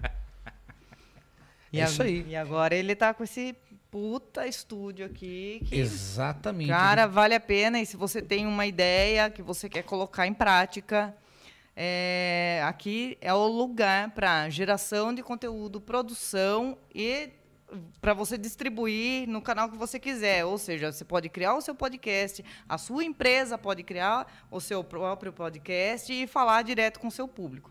Então, entra no patec.com.br, manda uma mensagem pro Pichoxó, fala assim, putz, eu vi o pessoal do Tricklecast falando de vocês. Quero igual." Eu quero, eu quero, eu quero. E a localização igual. aqui tá legal, É, né? a É, tá localização, acessível. hum, gente, filé, fica no Mangal, é acessível para quem quer que É seja. na frente de um rolê. A gente não vai falar o nome do rolê, porque Não. ainda eles não estão patrocinando a gente. é, né? Nós estamos tomando cerveja dele. É, Não mas nós estamos a cerveja cerveja cara. deles e é boa, então, a assim... gente fala e faz. É, Exatamente. exatamente, é isso aí. Então, chega aqui na Patec. Estamos falando só eu e a Lívia. Agora eu quero deixar o meu AAA, o meu nobre amigo arrombado, fazendo uma. Faz uma pergunta, mano. Você não tá, tá muito Não, quieto, eu tô tô achando. escutando, tô Só tá pontuando hoje. Eu tô aprendendo aqui, sabe? Eu não manjo muito. Eu bebo bem. Você sabe que eu bebo bem. É, a Então, gente mas eu não percebe manjo pela A vagabunda. Bebia, bebia a, vaga- mais. a vagabunda, ele é, ano Mas passado, agora a gente foi pra praia, fraco. aí a vagabunda arregaçou de beber. Ah, E eu tava bem bosta. Eu tava tomando Tava dormindo na praia. Eu dormi na praia. Derrubava cerveja. Cachorro lambendo a boca assim, ó. É, Eu derrubava a breja, deixava a breja mais. esquentar na lata, sabe? Bem, bem ruim. Vexame. Aí agora arrombado fez uma operação no estômago Putz, verdade? Eu tô voltando, tô e voltando. tá aos voltando. poucos. Por favor, Pegando o né? ritmo de novo. É, porque é um saco, porque todo programa vem ele aqui com aquela, com aquela garrafinha do que mesmo? Do Jaques Daniels. Ah, Jacques Daniels Hoje ele não veio. aí. Hoje ele não trouxe, porque ele falou, Ele hoje eu com medo vou tomar você, cerveja. Não, não, não. Eu tô. É, eu tá tô- fazendo média, né? Não, não, tô voltando aos Chona. poucos. Já posso tomar cerveja, graças a Deus. Amém. Já tô meio liberado já. Coca-Cola. Coca-Cola não tô tomando muito, mas cerveja já posso. E tô voltando aos poucos, cara, porque. Dói? O programa Dói? gás, gás, né, Dói. cara? Dá Arrotar. aquela- Ah, O entendi. problema é arrotar. Essa é a questão, sabe? Não sai. É refluxo, Fica preso. Sim, É, tive né? que fechar a válvula do estômago lá. Tô ligado, tô bosta. ligado. Mas é rapidinho, vale a pena, cara. Tá velho, Foda né, um estômago, tá paga um plano de acabando. saúde de seis meses, faz cirurgia e volta a foder tudo de novo. Para um arrombado. Troca a repimboca da Para um parafuseta aí. Vale a pena Para um arrombado como ele. Que, que cerveja, cerveja que, que você indicaria para agora? Para um cara que tá com, vol- com o paladar. Cara, é, assim, ó. tipo, puxa, vou experimentar uma Ai, eu cerveja preciso artesanal. retomar agora. a minha vida de arrombado. Mas sabe o que? É que eu queria xingar ele de Cara, arrombado. o cara apanha É na porque a breja de mim gente há chama ele anos. de arrombado o Há tempo 20 inteiro, anos. porque ele realmente é um É, arrombado. verdade, que é ninguém, arrombado. ninguém Na verdade, mente. o arrombado é você. Você que copiou e começou a me chamar, mas o seu prim- o, o, o arrombado original. A gente só Meu amigo, meu amigo A. É, amigo A. Eu troco o nome do programa de ah, arrombado. Arrombado, arrombado Arrombados e Lívia Guzmão, por favor. Que Li- eu... Lívias e os arrombados. Lívia e os seus Lívia in, arrombados. the, in your arrombados. Deus Cara, os me melhores livre. nomes que eu tava olhando esse dia. João Penca e os, Os miquinhos, miquinhos amestrados. eu adorava. Puta, era demais. Os caras têm um Os caras eram bons, os caras eram bons. O Jaime foi, né? O primeiro. sim. né? É? Sim, ele começou. A roupa dos caras, né? Lembra? Nossa, tudo.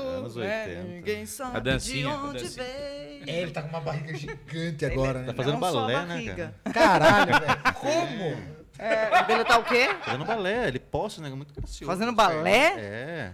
É, eu tô vendo que Meia você é um calça. grande fã. Sim, eu usei muito minha calça arrastando. coisas. É, Eu fui um miquinho mestrado. é, agora é uma miquinha. Bruno, seguinte. Vamos lá. É, eu vou, eu vou, con- vou convidar alguns amigos para chegar em casa. Vou fazer um churrasco. E esses amigos não, nunca tomaram cerveja artesanal. Certo. É aquele cara que se chama pra sua casa, o cara vem de- com Skol e tem, tem aquele filho da puta que vem com Bavária. Kaiser. Lembra da. Kaiser? Cristal. É que dá dor de cabeça. Pra quem tá começando agora, falou assim: vou, vou apresentar uma cerveja artesanal.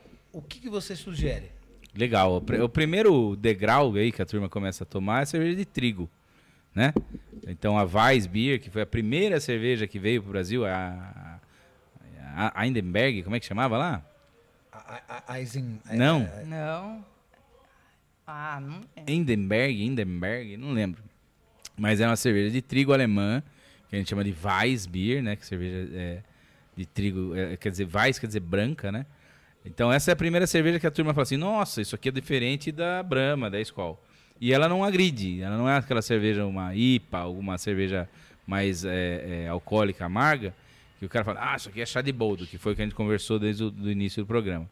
Então a Weiss Beer, ou uma Vit Beer, que é o que nós estamos tomando aqui, é uma cerveja que ela é totalmente diferente do que a gente está acostumado a beber, mas quem toma a cerveja fala, nossa, legal. Gostei. É, vou, vou dar uma, uma oportunidade para essas cervejas. É, vou, vou dar uma talagada. Não, tá lagadinha. E aí, depois, começam as cervejas mais aromáticas, não tão amargas e nem, nem tanto é, alcoólicas. Que seria uma APA, uma Session IPA e tal. É, existem diversos estilos de cerveja que a gente não está acostumado aqui, mas uma Brown Ale, que na, na Inglaterra é super normal, uma Stout, uma Dry Stout. São Stout. cervejas que é difícil de você encontrar é, é, em prateleiras de supermercado. Por isso, mais um é, é, motivo para a turma ir direto para as cervejarias. Eu, hoje, com eu faço 17 mil litros por mês. E eu faço 10 estilos de cerveja diferentes. Estilos não, rótulos diferentes, porque eu tenho duas IPAs. Mas, é, e a Brahma, a Heineken, faz um. Apenas um. É. Então, a pessoa fala, ah, não gosto de cerveja. Você não experimentou cerveja. Porque nós não temos essa cultura, porque a gente não sabe quais são os estilos de cerveja e porque a gente não tem acesso a isso. E agora que se monte com essa porrada de cervejaria, não só em Sorocaba, no Brasil inteiro, e todo mundo se policia para. Pra... Pô, a Bamberg faz Weiss. O cara é especialista em alemã. Eu vou fazer cerveja de trigo alemã? Não. Vou fazer uma Witbier. Então todo mundo se policia em fazer estilos de cervejas diferentes para que o público que goste de ter uma, uma variedade eh, encontre qualquer estilo que ele queira descobrir, ah, é legal. aprender. Então, a IPA, todo mundo, a Bamberg Então, isso. IPA, né? Não, não, meu nome Meu não nome é é IPA. Não, mas na verdade, eu ia até perguntar: eh, existem as cervejas, até as artesanais da moda, e eu acho que a IPA se tornou uma cerveja que virou modinha, né? A IPA foi a, E ela não é fácil, é, né? o, é o foguete propulsor, propulsor da cerveja artesanal. Por quê? Porque a partir do momento que o cara fala assim, não, eu vou tomar essa parada de cerveja artesanal. E a hora que você começa a tomar IPA, cara, o, o aroma dela, o, o gosto dela e o álcool dela, porque ela chapa um pouquinho, mas então você toma seis Compensa latinhas em vez de murro na 12. cara, velho. O cara fala assim, pô, nunca mais. eu- Eu tenho um. Eu brinco desde o início da minha cervejaria. Eu gosto do arroto da IPA.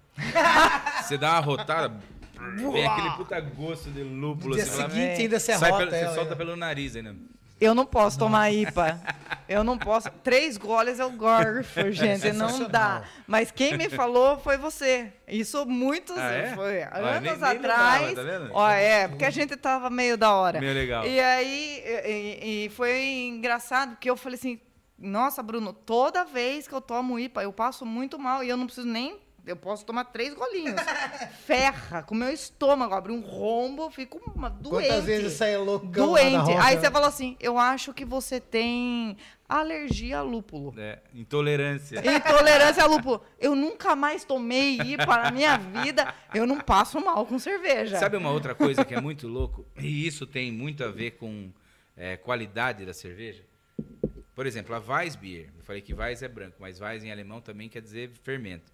A Weissbier, ela tem fermento vivo. Sabe aquela garrafinha que você faz assim no final? Aham. É para tirar o fermento e, a- e o fermento tem que estar na cerveja porque é do estilo da cerveja. Esse fermento solta flora. Então, se você tomar cinco Weiss, você vai cagar mole pra É, caralho. e tem gente que não entendeu isso ainda. E tem cerveja Pilsen que o cara não deixa maturar do jeito certo, Certo. que ele acaba pondo no mercado com bastante levedura e acontece exatamente a mesma coisa e o cara fala, puta, não Ai, deu, desarranjou. é, cerveja artesanal pra mim não vai. Não vai porque você tomou uma cerveja que o cara não tirou a levedura. Ah, entendi. Você entendeu? Sim. Uma cerveja artesanal ela tem que maturar e a maturação de uma lager é muito mais demorada do que uma ale. Então tem que ficar ali 30 dias dentro do tanque para ela clarificar. Existem produtos eh, que fazem, ajudam a fazer essa clarificação eh, ou filtrar a cerveja, mas poucas cervejarias têm esse conhecimento ou fazem a filtração. Então, e, e na demanda, na necessidade, o cara, ah, tá pronta, pá, tomou ali, legal, começa a vender. Vai ter muita levedura em suspensão e aí o cara realmente, no outro dia, tomando 5 litros, cara, vai, vai cagar mole. Agora a pergunta: se eu, eu trampo numa empresa, eu vou levar meu chefe para tomar uma breja, um happy hour, e eu quero apresentar para ele uma artesanal. Qual que eu devo? Cara vermelha. Essa sim. Essa sim, essa sim. É boa essa breja. A cara vermelha era uma lager, que é hoje a que tá todo mundo acostumado a beber, só que a gente usa um malte mais caramelizado, que é o malte Viena e o Munique, enfim. O malte, é aquele processo que eu estava falando para vocês de, de maltear alguns grãos, quando você faz a malteação, você vai para uma torra. A primeira torra que é secar é, é, é o malte Pilsen ou o Pale Ale, que é ele amarelinho. Se ele ficar mais tempo e com uma temperatura maior, ele vai caramelizando. Vai dando a reação de Maillard, que as carnes fazem e tal. E aí ele fica vermelhinho, é o que dá a cor vermelhinha na cerveja. Não, é sensacional. E mais tempo e mais temperatura, ele torra igual café. Que daí são as stouts e dá, dá, dá, dá. Daquelas que é notas. bom Exatamente, com alfarror. exatamente. Então, a, a- cara vermelha, ela é uma Pilsen, praticamente, com adição desses maltes caramelizados. Então, ela tem... E a gente faz... Aí já é uma parte um pouco mais técnica, mas a gente não fermenta todos os açúcares para deixar um açúcar residual para que a pessoa tome e no finalzinho sin- sinta um pouquinho daquele corpinho daquele açúcar final. Então, geralmente, a mulherada adora. Adoro. Não, Ah, minha gente, fica a adorou. dica aí. Você quer conquistar uma promoção com seu chefe ou uma namorada nova? Deixa ele com a cara né, vermelha. né? Então vai pra cara vermelha. Uma coisa que, tá, tem, que aconteceu, e isso aí era uma consequência, com a popularização da cerveja artesanal, é o, o, o- o sommelier de cerveja e aquele lance de harmonização, né? Uhum. Então eu tenho, um- eu tenho até um amigo, é, o Mazinho, que é o, o do cozinheiro lá do, do Bistrô, sensacional. Uma vez ele levou uma ápia pra mim e falou: Meu, o cara, o cozinheiro tem todo, né? e chefe, falou assim: come essa, eh, toma essa cerveja Comendo isso com, aqui. com, com, com carne de porco. E, cara, é sensacional. E, e, tipo, né, popularizou muito, né? Sim.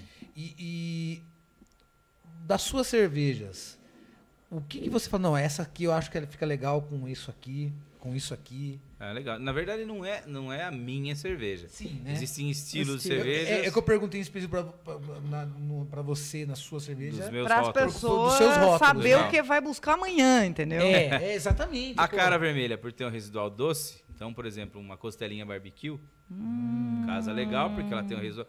As harmonizações ou elas são por, por contraste, ou por semelhança, ou por, por cultura. Por exemplo, uma pilsen com amendoim, não precisa nem falar que a gente já sabe que já Nossa. come, isso é cultural. Fim. Mas doce com doce, salgado com salgado, amargo com amargo, é, ácido com ácido, casa legal. E tem o contraste também. Então você pega um amargo com salgado. é, por exemplo, a IPA é uma cerveja que é bem lupulada. E o lúpulo, ele, ele, ele tira tudo que é de astringência. Por exemplo, você come é, é, um- um- uma carne de- bem gordurosa, uma costela. Você fica com a boca totalmente melecada de, de, de- de- de gordura. Quando você toma uma cerveja que tem bastante lúpulo, ela limpa a sua Olha boca. que legal. Então, é, é esse contraste. Então com uma costela fica sensacional. Aí, espetacular. com costela, com pernil. Que nem comer uma maçã pra escovar os dentes. Não precisa escovar os dentes, né? Ah, agora eu tô limpa entendendo tudo. tudo. Cara, que legal. Pô, vamos saber. A próxima O Pereio uma ficou IPA, anos. Na próxima você vende Se máscara. você vira uma cerveja. é, é, tem cerveja salgada, só, mas você vê uma cerveja muito doce. Ela vai ser legal com uma coisa doce também. Por exemplo, a minha Dry Stout. Ela, a Dry Stout é o mesmo estilo da Guinness, né? Ela, ela não é aquela, Adoro. aquela stout super pesada e tal. Ela é super seca, por isso que é dry. Mas ela tem o, o chocolate, o café, porque é da torra do, do malte que a gente Aquele assim meio utiliza. madeirado, né? Isso com Isso. alfajor vai bem. Um brigadeiro. Brigadeiro, um chocolatinho. Viu? Eu nunca, eu nunca tomei cerveja com doce. Pega um, Você comeu? É uma uma- trufa chá. de chocolate, Então, come, pega uma dry stout, uma cerveja escura e tome junto. É bom, faz assim. Casa que nem... Ah, você tá zoando. Eu vou fazer É, isso. É hoje, hoje... Porra, eu vou fazer isso. Eu vou fazer. É, Chegar em casa, E vamos fazer. chocolate. agracia a sua dama é com, com, hoje. com, com brigadeiro, É, com... qualquer coisa que tem aquele... Vocês, aquele, né? Aquele amargorzinho do É. chocolate, que o cacau é amargo, aquela coisa Comprar um toda. charge. E, a- e o amargor da torra do, do, do, do malte. Então, qualquer cerveja escura, bem escura, com chocolate, Vai provavelmente vai, vai encaixar. bem. Nossa Eu já tô falando porque eu sei. Eu querendo perder É a barriga, tô delícia. fudido. Ah, esquece essa história. Pra quê? Essa altura do campeonato? É, Tem mais passado que futuro? Passou, passou. Já foi, já foi. Pra quê? Deixa eu fazer uma pergunta pra você. Hum. De todos os estilos que você já experimentou, que, né, que não deve ter sido pouco, qual é o seu preferido? Putz, eu, se eu falar aí da, de algum estilo que eu faço, é como eu falar, eu gosto da minha filha número 3 mais do que a minha filha número 4. Ó, Silvio Santos, você, A né? minha filha número 3 assistiu e gostou. E... Mas eu, ó, vou ser bem sincero, eu sou muito fã das cervejas belgas. Ah. Então, cerveja belga, ela tem um, um, um subproduto de fermentação que a gente chama de éster, de fenol e tal, que eu gosto bastante. E geralmente, não todas, óbvio, mas a grande maioria das cervejas belgas, elas são mais alcoólicas. E eles conseguem fazer cervejas alcoólicas sem que o álcool fique 100% pronunciado. Você não vai tomar como se fosse um vinho. O vinho você percebe bem É. o álcool, né? Agora, se toma uma, uma tripel, uma dubel, tal, que tem 8, 9% de álcool, toda essa complexidade que vem na cerveja encobrem esse álcool e eu acho que é putz, e aí vem as harmonizações as cervejas belgas elas harmonizam muito bem com os queijos fortes então gorgonzola putz eu adoro queijo também Imagina. então você pega aquelas cervejas é, potentes porque tem tudo a você ver, toma né? duas três garrafinhas já fica Game legalzão over. e, toma, e comendo um gruyère, comendo um parmesão, parmesão mesmo tal. Putz, você toma, você come aquilo lá tomando, putz, é um, é um banquete. E a Ambev é belga também, né? Ambev, ela era da, a, a Interbrew era belga. Era belga. É, eles compraram várias cervejarias da Bélgica. A Ambev É, estragou, virou a AB estragou Embev, todas né? também lá, né? É, então. É, mas naquelas, Era né? boa, meu? cerveja É. belga A agora. É uma cerveja que eu adoro. Tanto é coxas. que a minha cerveja é, Belgian Blonde Ale, que é a, a Mannequin Peace, eu fiz benchmarking da Lef, da, da Lef Blonde. Que é uma cerveja que assim, eu adorava, eu ainda gosto. Mas ela já não é mais a mesma coisa de quando ela, quando eu descobri ela lá na Bélgica, tomando lá na Bélgica, no, no o chopp, um tap, né? Você pega aquela taça, parece um cálice de, de- toma aquele negócio comendo queijo, e fala, meu Deus, que, que porra é essa? Uma vez eu tomei uma. Tomei uma Deus e eu se- não sei se era viagem minha, né? Pode ser. Mas ela tinha um gostinho de manjericão. Ah, deve ter. Eles colocam coentro. A minha, a, a Vitibir tem coentro e casca de laranja. Ah, A grande maioria das cervejas belgas colocam bastante coentro. E não é o coentro folhinha, é a, a, o- a semente triturada. ah, é? Porque senão, se coloca folha, ela toma conta de tudo. O sabor é muito Oh, forte. É, eu é, adoro é. coentro. Eu também gosto. E coentro, se você colocar ele du- durante o cozimento, ele libera um, uma- um- um líquido que dá caganeira. Ah, é? Eu É, sabia. Eu, tava vendo isso uma vez no aquele cozinheiro, o Atala. Não tem a ver com a sua outra folhinha, essa caganeira Não, sua. não, não. essa Ah, não. entendi. Ele tava fazendo uma moqueca e aí o cara foi colocar. Acho que o João Gordo. Agora não, agora não. Aí foi colocar, não coloque agora, ela é no final. Porque ele, se você colocar agora ele fermentar junto com, com esquentar, ele vai dar caganeira. É, ela deve ter alguma reação química que transforma em, em algum produto. É, e ela toma o sabor, né? Gente da colocar- prisão de ventre, coentro, hein? E outra, Durante o cozimento. se você coloca o coentro no, no meio da, da- do cozimento, né? Ele desaparece, igual cebola. É. Então você coloca Solta, ele em natura folhinha no final, ele fica ali em natura ainda e você consegue mastigar e sentir Se- o gosto é, da parada. Legal. sabor. É, e é bem gostoso, né? Cerveja é isso, cerveja é receita. Eu falo que é igual fazer estrogonofe. Quando a sua avó faz um estrogonofe, ela coloca ketchup, mostarda e um pouco de conhaque. O- a gente faz com, com molho de Molho- tomate de saquinho é, e um molho creme de inglês. leite. é. creme de leite. E um pouquinho de molho inglês. Então, existem mil maneiras de fazer, e tem a mão, e tem a panela da avó, e tem fazendo fogo de, de, de, de, de- de tacho, e tem- enfim. E a cerveja, cada um tem o seu próprio equipamento, ah, o cervejeiro tem a sua mão, é, o tempo de, fer- de, de fervura. Se, se eu der a minha receita para você aqui agora e falar assim, ó, vá lá na Happy Brew, vá lá e, e- e faça, não vai ficar igual É a mão, né? não é só a mão. É, é- como são muitos detalhes do processo de produção, que você, por não ter a experiência de fazer muito tempo, é, putz, esqueci. Puta, não fiz. Ah, e aí um detalhinho faz a diferença. É, totalmente. Às vezes você acompanhando o vídeo na internet, alguém cozinhando, você erra. Com É, certeza. É, é isso aí. Imagine- é isso aí. Imagine uma Receita, receita de, de cerveja, né, velho? E tem o fogo alto, o fogo baixo. O seu fogo alto é mais alto do que o fogo alto, do alto Isso. dele. É, Dá muita, muita zica. É verdade. Isso faz diferença. legal. Ah, o, o- o equipamento da cerveja, onde a gente faz o moço e tal, chama-se cozinha. E... Cozinha. E hoje tá bem avançadinha, né? Essa cozinha, ela tá tem bastante aparatos tecnológicos, né? Sim, Você a tem como padronizar, né? Fazer tudo no A computador, né? engenharia envolvida nisso é fodida. É fodida, né? Você acha que o incentivo, é, porque está se popularizando bastante o, o- o- como você disse, fazer cerveja em casa. Tem muita gente, eu, eu- eu tenho amigos no Facebook que fazem. Tem o Goro, tem o, eu esqueço, tem mais um monte que fazem. E você acha que é, é- é legal incentivar essa galera a fazer e isso ajuda a, a popularizar e melhorar e, e divulgar melhor o trabalho de vocês que já estão num nível bem mais profissional do que a galera que está fazendo em casa? Com certeza. Eu mesmo sou, eu, eu tenho essa, essa raiz cervejeiro caseiro. É, eu tenho 10 estilos de cerveja, então assim, geralmente o pessoal que começa a fazer cerveja quer fazer pilsen mais duas, três para vender. E eu quero fazer, eu, eu tenho 10 e mais umas 50 na cabeça, que não dá para fazer tudo que eu quero. E a gente quer cada vez mais, inclusive é, no início da Happy Brew eu dava curso de cerveja caseira, agora não tenho mais tempo, né? Mas eu tenho um projeto, eu e o Renato, que é meu cervejeiro, de voltarmos a trazer os cervejeiros caseiros para dentro da fábrica, para mostrar para eles como é que é o processo de produção industrial e como que eles podem adaptar isso no processo de cerveja caseiro. Então, por exemplo, uma fermentação, o- o- o- geralmente o pessoal usa panela de, de alumínio. Eu tenho um bordão que falo que é inox é vida. E não é só por causa que o inox ele, ele, ele dura por muito tempo. É caro.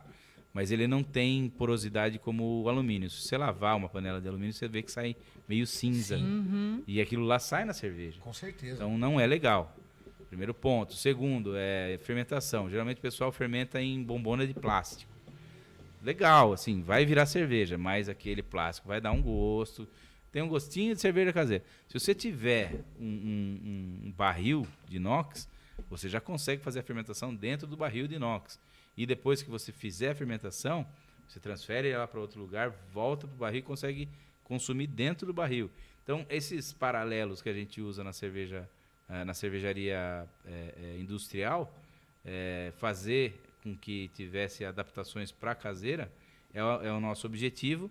E o que você bem disse aí é quem faz cerveja caseira se apaixona e vai para cima das cervejarias industriais, mesmo que pequenas, para saber mais, para estudar, para tomar os estilos diferentes, para ter conhecimento, paladar, para poder produzir a sua própria cerveja. Então, quanto mais cervejeiros caseiros existirem, mais a cerveja artesanal vai prosperar. E nada impede, pô, um cara eh, chega no fundo da casa dele, na cozinha, faz uma cerveja, chega e fala, ó, essa aí, pô, vocês gostam, pô, vamos produzir aqui também, né? Aí entra na, na cigana. A única coisa que a gente. é, é, não que, vamos dizer, proíbe, quem sou eu para proibir? É, mas a gente não divulga e não quer que aconteça é a venda de cerveja artesanal produzida Em casa. caseiramente. Primeiro, porque não está dentro dos padrões rigorosos da, Vigilância sanitária. da vigilância sanitária, que é o, o, o mapa, né? Segundo, porque o cara não tem, o, o- o- ele não está formalizado, então não tem um CNPJ, não paga imposto. Então já não é justo você con- é, concorrer com pessoas. Assim, pô, mas eu faço 100 litros, tá? Você faz 100 litros, mas você vende num ponto de venda que eu poderia estar vendendo e você vende por um valor que você não paga imposto, então é muito mais fácil você vender e ter lucro do que eu. É. Então isso é uma coisa que a gente põe na cabeça das pessoas e nada de errado. Eu comecei a fazer cerveja caseira com o Thiago Reis e nós e bem na época que eu estava com o hangar. E aí nós não vendíamos a nossa cerveja. O que a gente fazia? A gente pegava cervejas das cervejarias da região, que já, já estavam estabelecidas. A gente tinha lá 10 estilos de cerveja, pegava a chopeira dos caras, colocava lá e colocava a nossa também e falava, ó, 80 reais bebida e a gente fazia uns espetinhos, umas graças ali, tudo à vontade. Então a gente não vendia a nossa cerveja. Eu vendia um convite de uma festa cervejeira, Sim. aonde tava cervejas industriais é, é, formalizadas e a nossa também. Você entendeu? Então o cara não pagava para tomar minha cerveja, ele não estava me dando dinheiro por um copo da minha cerveja. Ele estava me dando dinheiro por um evento. Sim. Isso é o que acontece muito é, com os músicos, é, é, inclusive na nossa cidade, né? Tem muitos músicos, são profissionais, eles trabalham e, e- e exercem a atividade de maneira profissional e tem aqueles que são os robistas, né? O cara que faz final de semana. O cara e- tem outra profissão. e- é, exato. Então, Toca não de graça. Advogado é, não e tem problema toca. nenhum. Eu, eu- entendo perfeitamente o que você está dizendo. Não há eu já fui problema um desses, nenhum. hein? Olha o que você vai falar, hein? Não, então, é, mas é, não há problema nenhum em o cara querer fa- fazer um som, mas tipo assim, faça, mas conscientemente para que não atrapalhe o andamento de um trabalho profissional, né? Perfeito, e- exatamente esse é o ponto. É, fazer de graça, cara, putz. Queima o trabalho do, do cara que tá anos prostituição estudando. E, e o, Total e o cara do que mercado. também que, que contrata de graça é. é, é Não espera muita coisa. É, você vai ele não zela estar. pelo, por qualidade e também, eu acredito que ele não zela por qualidade. O jogo foi 10 na trave, 10 para um lado, 10 para outro. Só trave, trave, Só trave, ele não zela trave, por trave. qualidade e ele pega um preço menor, pensando em lucrar mais, mas ele vai fazer um evento só e já era, acabou. É. Em vez dele manter uma constância, né, diminui um pouco, né, porque a galera, isso é um, isso é um mal, isso é um mal que eu acho assim, principalmente cidades do interior, Sorocaba, isso é- sofre desse mal muito grande. A, a galera é muito zoião. Eu ganhei não, calma, cara. Dá pra você ganhar, mas ganha. Mas né, isso meu? é em tudo, né? Eu, eu- eu vou mais na linha da Lívia. Na verdade, as pessoas têm um preconceito por serviço. Total. Você paga 100 pau num carro e não quer pagar 10 pau pro cara pintar a sua casa. Fala, Porra, mano, Exatamente. mas pra pintar essa casa aqui é trabalho pra caralho. Mas, pô, mas se é só pintar, eu pinto. É, então vai, então, Então vai, pinta aí. pinta. É, então Exatamente. pinte, Então, fique aí com Então, dor nas é- costas. Esse, esse paradigma aí que precisa ser quebrado por serviço. É, todo mundo fala, putz, você é músico. E o que, que você faz mais? Fala, não, eu sou É, músico, caralho. E, e a- e a sua profissão qual é, né? Entendeu? É, eu, Então- eu costumo dizer que é, aqui em Sorocaba, assim, se você faz o seu negócio prosperar em Sorocaba, você faz em qualquer lugar do sistema solar. É, Entendeu? Você pode ir ir pra E- puta e- que e pariu, puxando, você vai E prosperar. puxando a linha da música, cara, nós estamos do lado de Tatuí e a grande maioria dos músicos profissionais que eu conheço, todos são formados em Tatuí, então são fudidos, É. são caras muito... Cara, vamos, vamos comparar com São Paulo? Não tem comparação. Mas as pessoas que fazem o serviço de música em Sorocaba, tem cara de São Paulo que chama os caras daqui. Não, eu trabalho. são a galera gente, daqui vai todos- embora pra lá. eu mano. trabalho, É. eu, eu trabalho Conservatório parte Tatuí. Com, com música em São Paulo. E assim, é, a- a- eu tinha uma visão do mercado musical de Sorocaba comparado com o de São Paulo, que é bem diferente, mas assim, em termos de músico, né, pessoalmente. Qualidade. Qualidade musical. É. E, cara, quando. Não perde desde- nada. Desde quando eu comecei a trabalhar lá no circuito, principalmente de festas, que é o que eu trabalho mais, Se você falou, falou de onde você é? Sou de Sorocaba. Opa. Cara é, é bom. muito, é é bom. respeitado. Respeitado. É, perto de Tatuí, né? Os caras. Da onde que é essa cerveja? De Sorocaba. Opa! Opa. perto de É, Tatuí, mas é né? isso que tem que ser, né? É isso que tem que trazer pra cidade. Então, que e é um- uma coisa que a galera não valoriza. A galera aqui não valoriza o artista local e acontece também com produto local. Voltamos ao mesmo ponto. E, É. e não tem como. E tem esse lance, né, meu? E, e- e não valoriza. E tipo assim, ah, quanto que é? Ah, pô, ô louco, ô louco. E não sabe todo o trabalho que teve pra chegar até ali. E a qualidade que você tá. Você não tá vendendo eu- só um produto, é uma e eu, qualidade. eu me sinto super à vontade em falar sobre esse assunto, porque do mesmo jeito que eu peço para beberem cerveja, né, eu contrato músico, músico da região. Não, eu sou prova Todos disso. me conhecem, você já tocou, Somos né? pro- eu sou prova Então, disso. eu, eu- eu conheço de música, eu, eu sou de final de semana, Apreciador. também. brinco tal, sei, mas eu, eu não vou lá fazer o som, nem tenho tempo para fazer isso. O meu, meu business é outro. Então eu vou ganhar dinheiro com o seu, sua apresentação, você vai ganhar também. É tudo uma parceria. É né? lógico, não, tira o zoião, né? E outra, meu, vamos falar um negócio, vai. Pra contratar uma banda hoje, fudida, você vai gastar dois contos. Porque tá todo mundo, né? Fudida, que eu tô falando nível barzinho. É, tá nego fazendo por 800, 700, 500 pau. O cara vai lá e fatura 20 pau, qual a diferença? Ele vai ganhar 200, 300, 400, 500 reais a mais? Pelo amor de Deus. Então, é é uma por uma mentalidade- qualidade, por um, sabe? Exato. Entendeu? Na verdade, eles escalpelam os músicos Muito, aqui, né? Muito, Na muito, boa. escalpelam muito. Sempre tem alguém que faz por um valor menor. É. Mas não com a mesma qualidade. Não. não. Mas as pessoas, é que eles têm essa cultura, realmente. O cara é cai naquele exemplo do pintor. O cara, ele, tipo, ele não tá, ele não tá prezando a qualidade, ele tá, não, é mais barato. Pera aí, meu. Você vai pagar o mais barato, mas, tipo, você vai tomar uma breja mais barata, você vai ter uma Não, dor então de beleza. cabeça, você vai ter uma... Ou, ou usando Né? o pintor de novo, eu tô desempregado. Eu consigo pintar a casa, mas eu não sei pintar. É. Então, é beleza, deixa que eu vou pintar e você me paga 8 em vez de 10. Aí você vai chegar nos cantinhos, tá tudo torto, tudo manchado no chão. Cara, não é o meu métier, não sei fazer isso. Enfim, é essa linha de pensamento. É, é, é duro. Isso, é uma- isso não é um pensamento. É, é um- ocorre em todo o nosso país, mas, ele Mas é, aqui, é é, intensificado. aqui em- é muito mais... Exponencial. Aqui Hein, Pica-Pau? é já ouviu, já chegamos a ouvir, né? A banda pra mim aqui é só pra vender cerveja. A estrela do bar aqui sou eu. É, a gente, Sério chegou, a gente já chegou a ouvir isso. Chegamos a ouvir isso. A banda, deu, deu- eu peguei ali pro cara e falei assim, então, peraí, velho. Então quero ver se você vai pôr gente dentro do seu bar se não tiver uma música tocando. Nossa, Se, um- se não tiver nenhum somzinho tocando, não entra ninguém na casa. E tira a cerveja também, porque a estrela é Porra, você. aí aí Então, a estrela é você, sobe no balcão aí, dança o hula-hula, Dança o palhaço, tchá-tchá-tchá né? aí, filha da Ah, puta. mas chegou. Ah, né? Mas na realidade a, a- a negativa ela é uma constante para todo todo segmento, desde o início até o fim, né? O- é aquele negócio, o cara que, que vence é aquele que tem sabe administrar bem a negativa, usa aquilo como uma impulsão e administra muito bem a frustração, né? Porque Ou também consegue tornar o cara, se demonstrar pro cara, falar, olha, eu sou profissional, já toquei nesse, nesse, nesse lugar, pá, pá. me dá uma oportunidade. Na primeira eu até faço, se, se for bom, né? Se eu pintar a sua casa, se você gostar, você me paga. É. Se Ah, mas se chega na, na minha agência e falar assim, eu quero que você desenhe o logo e se eu gostar eu Ah, te não, pago, eu faço assim, ó. É, não, viu? Mas, ah, ah, mas, viu? aí é que tá, me entendeu? faça o logo que eu, eu contrato você, você vai ser a minha, a minha agência daqui. Não, aí eu faço o pacote. Eu falo Sim, assim, ó, pra mas é. você eu faço isso, Mas isso, é. isso, isso, isso, e, E outra, é tanto. Se tá eu fizer bom. o logo, você gostar e não me contratar, você não pode usar o logo.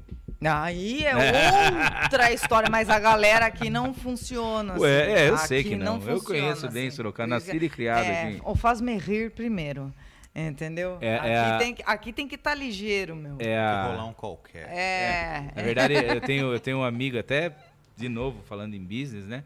É, a nobre arte de receber adiantado. Se você receber adiantado, choveu, puta, não veio, não quis ver, o dinheiro já está aqui, não devolvemos. É, pagou já, beleza, ah, não deu para fazer, você viaja, puta, não devolva o dinheiro. Então é a arte de você já, pelo menos já pegar o dinheiro O sinal. Adianta- É. E O falar, sinal. não deu. Eu, acontece muito isso com as cervejarias, cara. O cara quer fazer um evento. Ah, puta. é, não vou nem falar nomes e nem de. Eu tenho lá um barracão que vai acontecer isso, isso, isso, isso, isso, isso, isso. Eu preciso. O bar vai, ser, vai ficar comigo. Quanto de cerveja eu compro? Fala, Mélio, você é o dono do evento. Se eu falar pra você que é um milhão, você vai comprar um milhão? Aí sobra, você vai ter que me pagar. Se eu falar pra você que é 100 e falta, Falta, você aí a culpa vem é minha, você vai... é. Então, você está querendo terceirizar o seu problema. É. Você é. o dono do evento, você tem que saber, falar, eu preciso de mil litros, preciso de 1.200 litros, preciso de 1.200, você deixa 500 aqui e tal. Você entendeu? Ok, né? Agora, os caras terceirizam o problema, você entendeu? E depois, no final da, da, da, da coisa, falar, puta, eu peguei mil, mas choveu, eu vendi 200. Ah, e agora? Falei, e agora, Agora o quê, você cara? bebe. Agora você faz, você me paga e veja o que você faz com cerveja aí. Faz um chapariz. Você entendeu? Você assumiu o compromisso Lógico. comigo, né? E agora não, não Não tem nem o tem- que falar. E eu já tive problemas, problemas e problemas por causa disso, cara. Principalmente em Sorocaba, Sempre que dá, né? a turma acha que. é, é, é, primeiro, né? O cara vê lá a indústria e fala: esse cara é playboy, esse cara tem grana. esse é- Sim, Nossa, eles não sabem o quanto é sabe o- suado Você tá vendo as trampar pingas que toma, É, não sabe os tombos tá- que levou tá-. Sabe os boletos no, gente Até tem em uma cima. grana em tanque. Eu preciso fazer esse tanque virar dinheiro para pagar o leite das crianças. É. Então, assim, beleza. Segunda coisa, cara, você acha que isso aí é, é- é- é fácil de fazer, né? Então eu vou vender para você, eu- vendo um milhão de reais e recebo 900, então paga mesmo. E esse 100 aí não vai fazer diferença. Cara, Como é que se cobre ociosidade, não, né, e velho? outra, você foi lá e pediu. Eu não fui na sua casa entregar, pedir. Você falou, eu quero 100. Você não vendeu 10? O problema é seu, irmão. Claro. O problema é. O eu não- produto já é seu. É difícil você falar isso pro, pro, pro- pro cliente, né? Pro consumidor, pro cliente. Porque o cara, puta, cara folgado e tal. Então eu tenho, eu, eu já no começo falava exatamente o que eu tô falando, porque aqui eu tô, né? E depois fala, cara, é, eu não posso assumir essa responsabilidade. O que eu posso fazer é te ajudar a fazer um cálculo, mas eu não tenho responsabilidade nenhuma com É um isso. cálculo aproximado do que você possa. O risco do negócio, como, É eu tenho, seu. como eu tenho risco no meu negócio. Eu estou fazendo 17 mil litros, se você não vender nada, eu vou ter que pagar meus funcionários. Então, esse é meu risco. Sim. Você vai fazer o evento, você vai ganhar dinheiro com o evento. Esse risco é seu, não meu. Não vai transferir esse- essa responsabilidade de saber litros e tal. Primeiro, que você já deveria saber isso trabalhando com o evento. Segundo, que não, não sou eu que estou fazendo o evento, é você. Exatamente. É. Exatamente. É, E lá na, na HB vai rolar evento aí? Qual é a previsão? A previsão é já para ontem, porque a conta tá chegando e eu não quero, eu não quero fazer a HB virar uma backer, né, de virar um surto de Covid e aí tranco a minha cervejaria de nove anos Bonito, lá. Você passa na frente, é lindo lá. Obrigado. Muito bonito mesmo. É, Demorou um Lá tempo para chegar lá. É, tá legal pra caralho. Tá né? mesmo. A gente quis fazer a Disneylândia lá, porque. Tá E outra, ainda não tá do jeito que eu quero. Eu quero fazer aquilo ali, tipo um pub mesmo, um negócio meia luz. Porque ali o único atrativo hoje é por estar dentro de uma fábrica. Eu quero que esteja dentro de uma fábrica, um lugar aconchegante, com música de qualidade. Legal. Pegar tudo que eu aprendi, Ambiente. tudo que eu aprendi nos meus outros bares e puxar para dentro desse lugar, que ainda é uma fábrica de cerveja. Sim. Você entendeu? Então, é, eu acredito que é, tá todo mundo falando aí, julho, agosto, setembro. Já está aberto, mas essa, esse curral que é o estado de São Paulo de amarelo, laranja, lá, eu não consigo ter uma previsibilidade. É, mas eu abro de quartas a sábados, todos os desses dias, de todas as semanas, e vai das 4 horas da tarde às 10 horas da noite. A única coisa que eu não estou fazendo da forma como eu queria fazer é música ao vivo, Sim. que seria banda, o que eu estou fazendo de vez em quando. É. Eu chamei o Goya e o, e o, Agora é legal pra caralho. Legal. e o Paulo Lúcio lá. Você conhece o Eric? Ai, que legal. Sim. Eles são dois amigos meus. São que para sair bons. da inércia, né, eu comecei a chamar eles que já deu legal. Aí vem a fase vermelha, aí eu tenho que cancelar com os caras.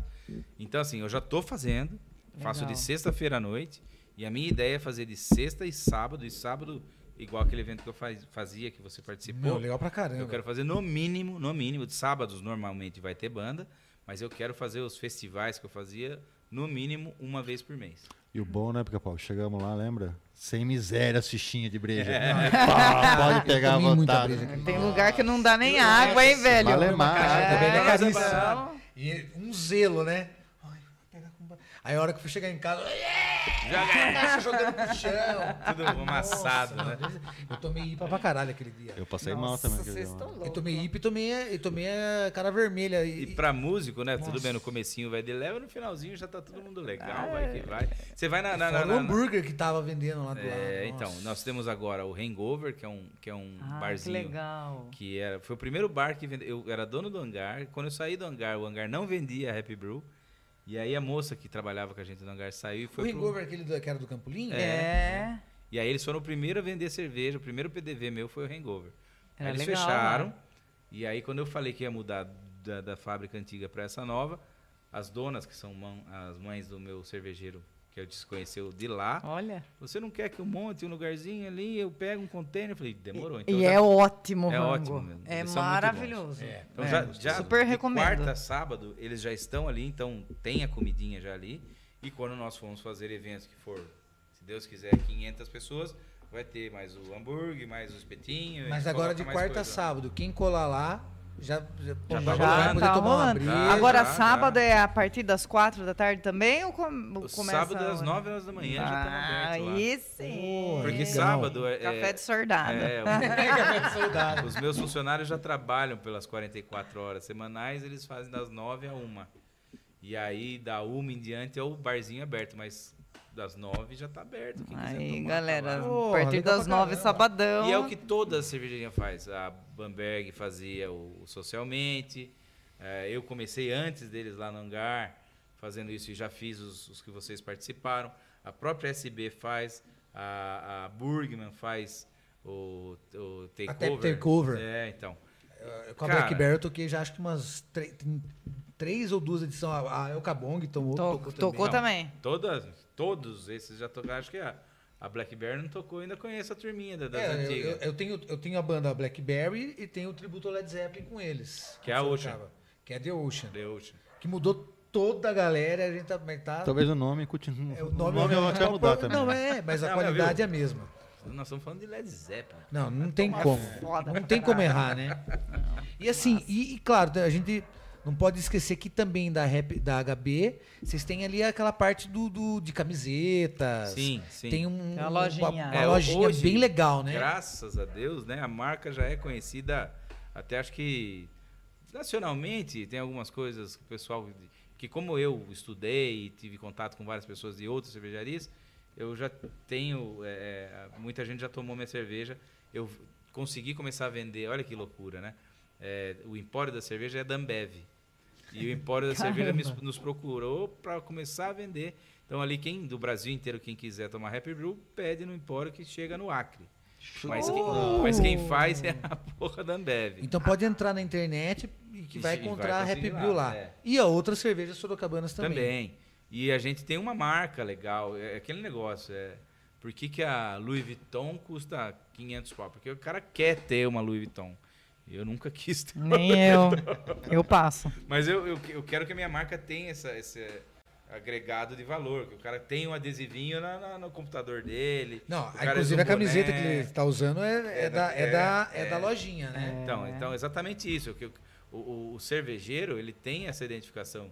Você tem uma plaquinha da Heineken na sua casa, da Budweiser, porque é um produto que você se identifica, você gosta. Por que não ter uma da nossa cidade também, Pois né? é, Do lado da e- churrasqueira. E já está acontecendo, cara. Isso já é uma coisa que é, eu tinha um pouco de receio de falar, não, imagina. Eu já fui em vários lugares. Eu, eu- eu- acho que uns três anos atrás comecei a procurar casa para vender a minha e comprar em, em condomínio fechado. E aí eu visitei umas três, quatro casas. E do nada eram pessoas que eu. Não que eu conhecia, mas eu já tinha visto, porque ele participava de eventos e tal. Pum, olhei lá o adesivinho da Happy Brew. Falei, puta, Ai, que que legal, legal. você fez isso para comprar a sua casa. Imagina, Cara, você devia Mas fe- é, puta, dá um. Ah, dá um Eu acho que você orgulho, devia né? pegar os rótulos da, da, daquela linha de cervejas e fazer camiseta com ele. Você já, você não, se, se você eu já tô não fazendo fez. uma linha de copos agora, que é aquele copão de. de- é um americano grandão. Nossa, É um pint. E eu vou fazer bandeira. Torra o dinheiro com essas porra. É, E né? custa 7 reais. é, vale muito. Eu não ganho dinheiro vendendo copo. Eu ganho dinheiro vendendo cerveja. Eu quero que a Ah, galera- mas a, mas o, a visita de casa adora. É, e Então, outra. Então pra caramba. é, é esse é o esquema, você tem- entendeu? você tem E tomar cerveja no copo, pra ela é, também é, tem um É, o que diferencial, né? É diferencial, mas o brasileiro ainda não tem essa, essa cultura. Eu acho que mudou bastante. Eu acho que já Mudou. estão Quem- quem- buscando mais, né? Quem, quem é cervejeiro artesanal, sim. É. Mas quem não, toma ele. É, copinho americano. Ah, gente, né? Não vai- tem essa. Não tem frescura. antes de chegar Toma na pessoal- canequinha. Imagine, aqui não tem Mas frescura. Você não existe. O copo. Oi, oi, oi. Tocou a esposa. Ó, o ela- alarme. Olha a polícia. O copo sendo específico daquela cerveja não tem um porquê. Tem um, não é o acaso, né? Não, a, a Vaz é uma, né? É, que então, ela tem toda a explicação pra ela ser a bola. mexer. É, os copos de cerveja mais aromáticos, eles têm a, a, a boca um pouco mais fechada para você conseguir guardar o aroma ali dentro. Sim. É, copos finos para cerveja mais fina. Enfim, tem várias coisas de explicação que faz diferença. Assim como eu vi recentemente um, um, é, um copinho de uísque, não é o copo de uísque que a gente tá acostumado, que é aquele, né, que ele é baixinho assim, gordinho. Era tipo uma tacinha. E eu falei, nossa, que espetáculo, né? Nunca soube que existia um negócio desse para uísque, porque eu também não bebo uísque. Ele bebe uísque. Mas eu achei tão legal e a gente vai descobrindo, né? São coisas que você vai Você olha e fala, puta, que bonito que. A apresentação, sa- sabe aquele negócio da comida, de comer com os olhos? Sim, é a mesma olhos, coisa. Você também coisa. bebe com Claro, os olhos, claro, né? Ó, claro. espetacular. Muito legal. E é isso aí, pessoal. A gente hoje conversou. Com o senhor Bruno Senhor? Sense. Você estudou na Santa Escolástica, Bruno? Não, se deu um salesiano. Você para não, com essa- Porra, velho! Todo mundo agora. Não, agora Lívia. todo mundo, você você acha que estudou. É, nós. é, estu-. Só que a gente descobriu faz duas semanas que a gente foi colega de classe. Sério? É porque ele não tinha barba na época, Vocês né? são de 81, vocês. Sim. Vocês conhecem a família Calandrino? Nossa, a extensa família Calandrino. Ah, eu, eu- sou meio da família desde que meu irmão Oh. casou com a mais velha. Ah, que Aí eu legal. conheço a família inteira desde que eu tenho. seis, É, um anos. pessoal muito É, bacana. Meu pai chegou a trabalhar Lucas. com o pai Lucas, deles. Lucas. É bem legal. Lucas tá de volta de Sorocaba. Ele tá morando na Bahia, casou na Bahia e voltou pra Sorocaba. Família O inteira. Daniel. Daniel, é, Eneida, é. Nossa, Luca, olha que legal. Verônica. Essa é a turma da nossa idade. Sim. Aí tem o Raspa Ah, tem os Tacho. raspinhas de É, tacho. é, que tem o... Ah, eu não lembro o nome, mas era um menininho. Cara, tinha o che- cabelinho todo enroladinho. Chegava na escola, parava uma, uma van, belezinha. assim, é, descia, acho que Era uma 10 Furg crianças, Line, cara. É. É, descia aquela Que rinca. 10 crianças, sei, cara? Nossa Tá senhora. Então, pô, cara, quantos filhos seu pai, você, irmão vocês têm então? Acho que 13, 14 na época, cara. O sobrenome é Coelho, né? Calandrino. Era massa, Vocês têm televisão em casa? Acho que não. Só, só no quarto das crianças. Até tem, os comerciais E são bem longos. deixa né? e deixa o volume meio alto. tá programado já. Pai, por que, que sua cama fica longe da parede? Nossa, eu tenho, eu tenho lembranças horríveis disso. Fez a regressão, você lembrou? Essa não precisa fazer regressão, Regrediu tá demais. marcado. Na, Nossa, tá, tá marcado na retina. Nossa, o cara lascado. Então é isso aí, galera. A gente teve hoje a participação do Bruno, Obrigado aí pelo papo. sensacional. Muito bom. O- Muito massa. O cervejeiro aí da, da HB e, claro, fa- pode falar, falar você também. Não, Só eu é. falar, pomba. Ah, fala que você adora falar, menino. Você é a estrela, você E sabe o presidente da É. Associação Sorocabana, né? So- É. Não, do... É a Associação Cerveja Livre. E hoje, depois do dia 31 de dezembro, tem uma galera que fala que, que hoje é dia 17, né? É o dia 47 de dezembro de 2020. Oh my Porque não God. mudou o ano ainda, né? Tá na, na mesma merda. Meda, meda. Mas na virada do ano eu deixei de ser o presidente e virei o vice-presidente. Ah, muito bem. Hoje a presidente é a Amanda Bazo, que é a dona da, da Burgman. Burgman. E ela ass- ass- assumiu aí a responsa. Estamos ali na retaguarda, mas Legal. hoje ela é a presidenta.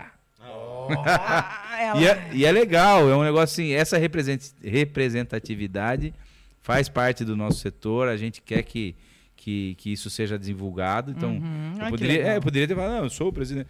Não, já estive presidente, Sim. hoje eu estou vice-presidente, mas é, o que a gente fala não tem que ter ego, cara. Tem que É fazer o negócio E subir. na verdade é um trabalho em conjunto, né? Cerveja não é só coisa de homem, né, cara? Ah, mulher, deixou de ser Não, faz tempo. Não, e a gente precisa fazer esse mercado subir. É, é um produto de altíssima qualidade, não é moda, nunca mais vai deixar de, de crescer. Isso aí. Então a gente precisa se unir para que as pessoas entendam qual é o nosso propósito, qual que é o nosso objetivo, que elas eh, comecem e aumentem o consumo em cerveja artesanal e vejam todo esse mundo maravilha que a gente faz, que evento, música, cerveja, gastronomia, pessoas, risada, É é, é só coisa boa. Cara. É cultura. Oi! Nossa, Arroz. gente, que luxo! Eu- eu vou pegar um, Bolinho caipira. Vocês, Bolinho caipira. vocês me, me- E agora a gente encerra no luxo, meus queridos. É pra quem pode, não é pra quem quer. Delícia. me tratem bem, eu volto sempre. Ah, mas você vai voltar, pode ter certeza. E é Muito bom. com esse bolinho caipira que a gente encerra hoje o nosso Tricklecast pela Patek Broadcast. Lembrando que quem tiver uma ideia, tiver algo que queira fazer, conteúdo digital, fala lá com, com o Pichoxó que viu aqui o Tricklecast, né? É isso aí, entra no patec.com.br. Exatamente. E o- logo mais vai ter os cortes aqui dessa entrevista, tá? Entrem lá no nosso site, da, o, o. Tricocast.com. As redes sociais, Tricocast. O rei do camarote. Ah, agora o negócio tá enchendo, gente. Quem tiver cerveja e bolinho caipira, tragam aqui Cara, também. vocês não estão entendendo o que tá acontecendo aqui. Exatamente. No Instagram. E, Bruno, quem quiser conhecer mais sobre HB, quiser comprar cerveja, Legal. passa, passa aí a resenha. Nosso site é www.cervejariahb.com.br. Ali tem todas as informações das nossas lojas, da nossa nova loja vai entrar logo assim que ela, que ela inaugurar. E os nossos endereços, novamente, Rua Iachica, 601, ali próximo do Clube de Campo. E também no Campolim, na loja da HMX, que é a Rua Hilda Cuciol, número 32, dentro da loja. Ali nós temos uma, uma distribuidora, uma Express, que dá para você tomar uma sentadinho lá, pegar o growler, pegar a latinha, pegar barril pro seu final de semana e ser happy. Pelo Muito site bom. da HB também compra, né? Sim, nós temos também- temos uma lojinha lá. E aquela outra, outro site que você falou também da Ambev, que era. Ah, o Empório da Cerveja. Empório da Cerveja. Ali todo o Brasil consegue comprar cervejas da, da Happy Brew. É isso aí, aí. pessoal. Esse foi o Bruno, o Bruno da HB, Abrilhantando aí mais o Tricklecast. Eu sou o Pica-Pau Anderson Mota. Liga Guzmão. Clubber Lang. E Tel Queiroz. Uhul. Aqui na Patek Broadcast com mais um Tricklecast. Valeu, muito obrigado, Valeu. hein? Valeu. Boa noite. Boa noite.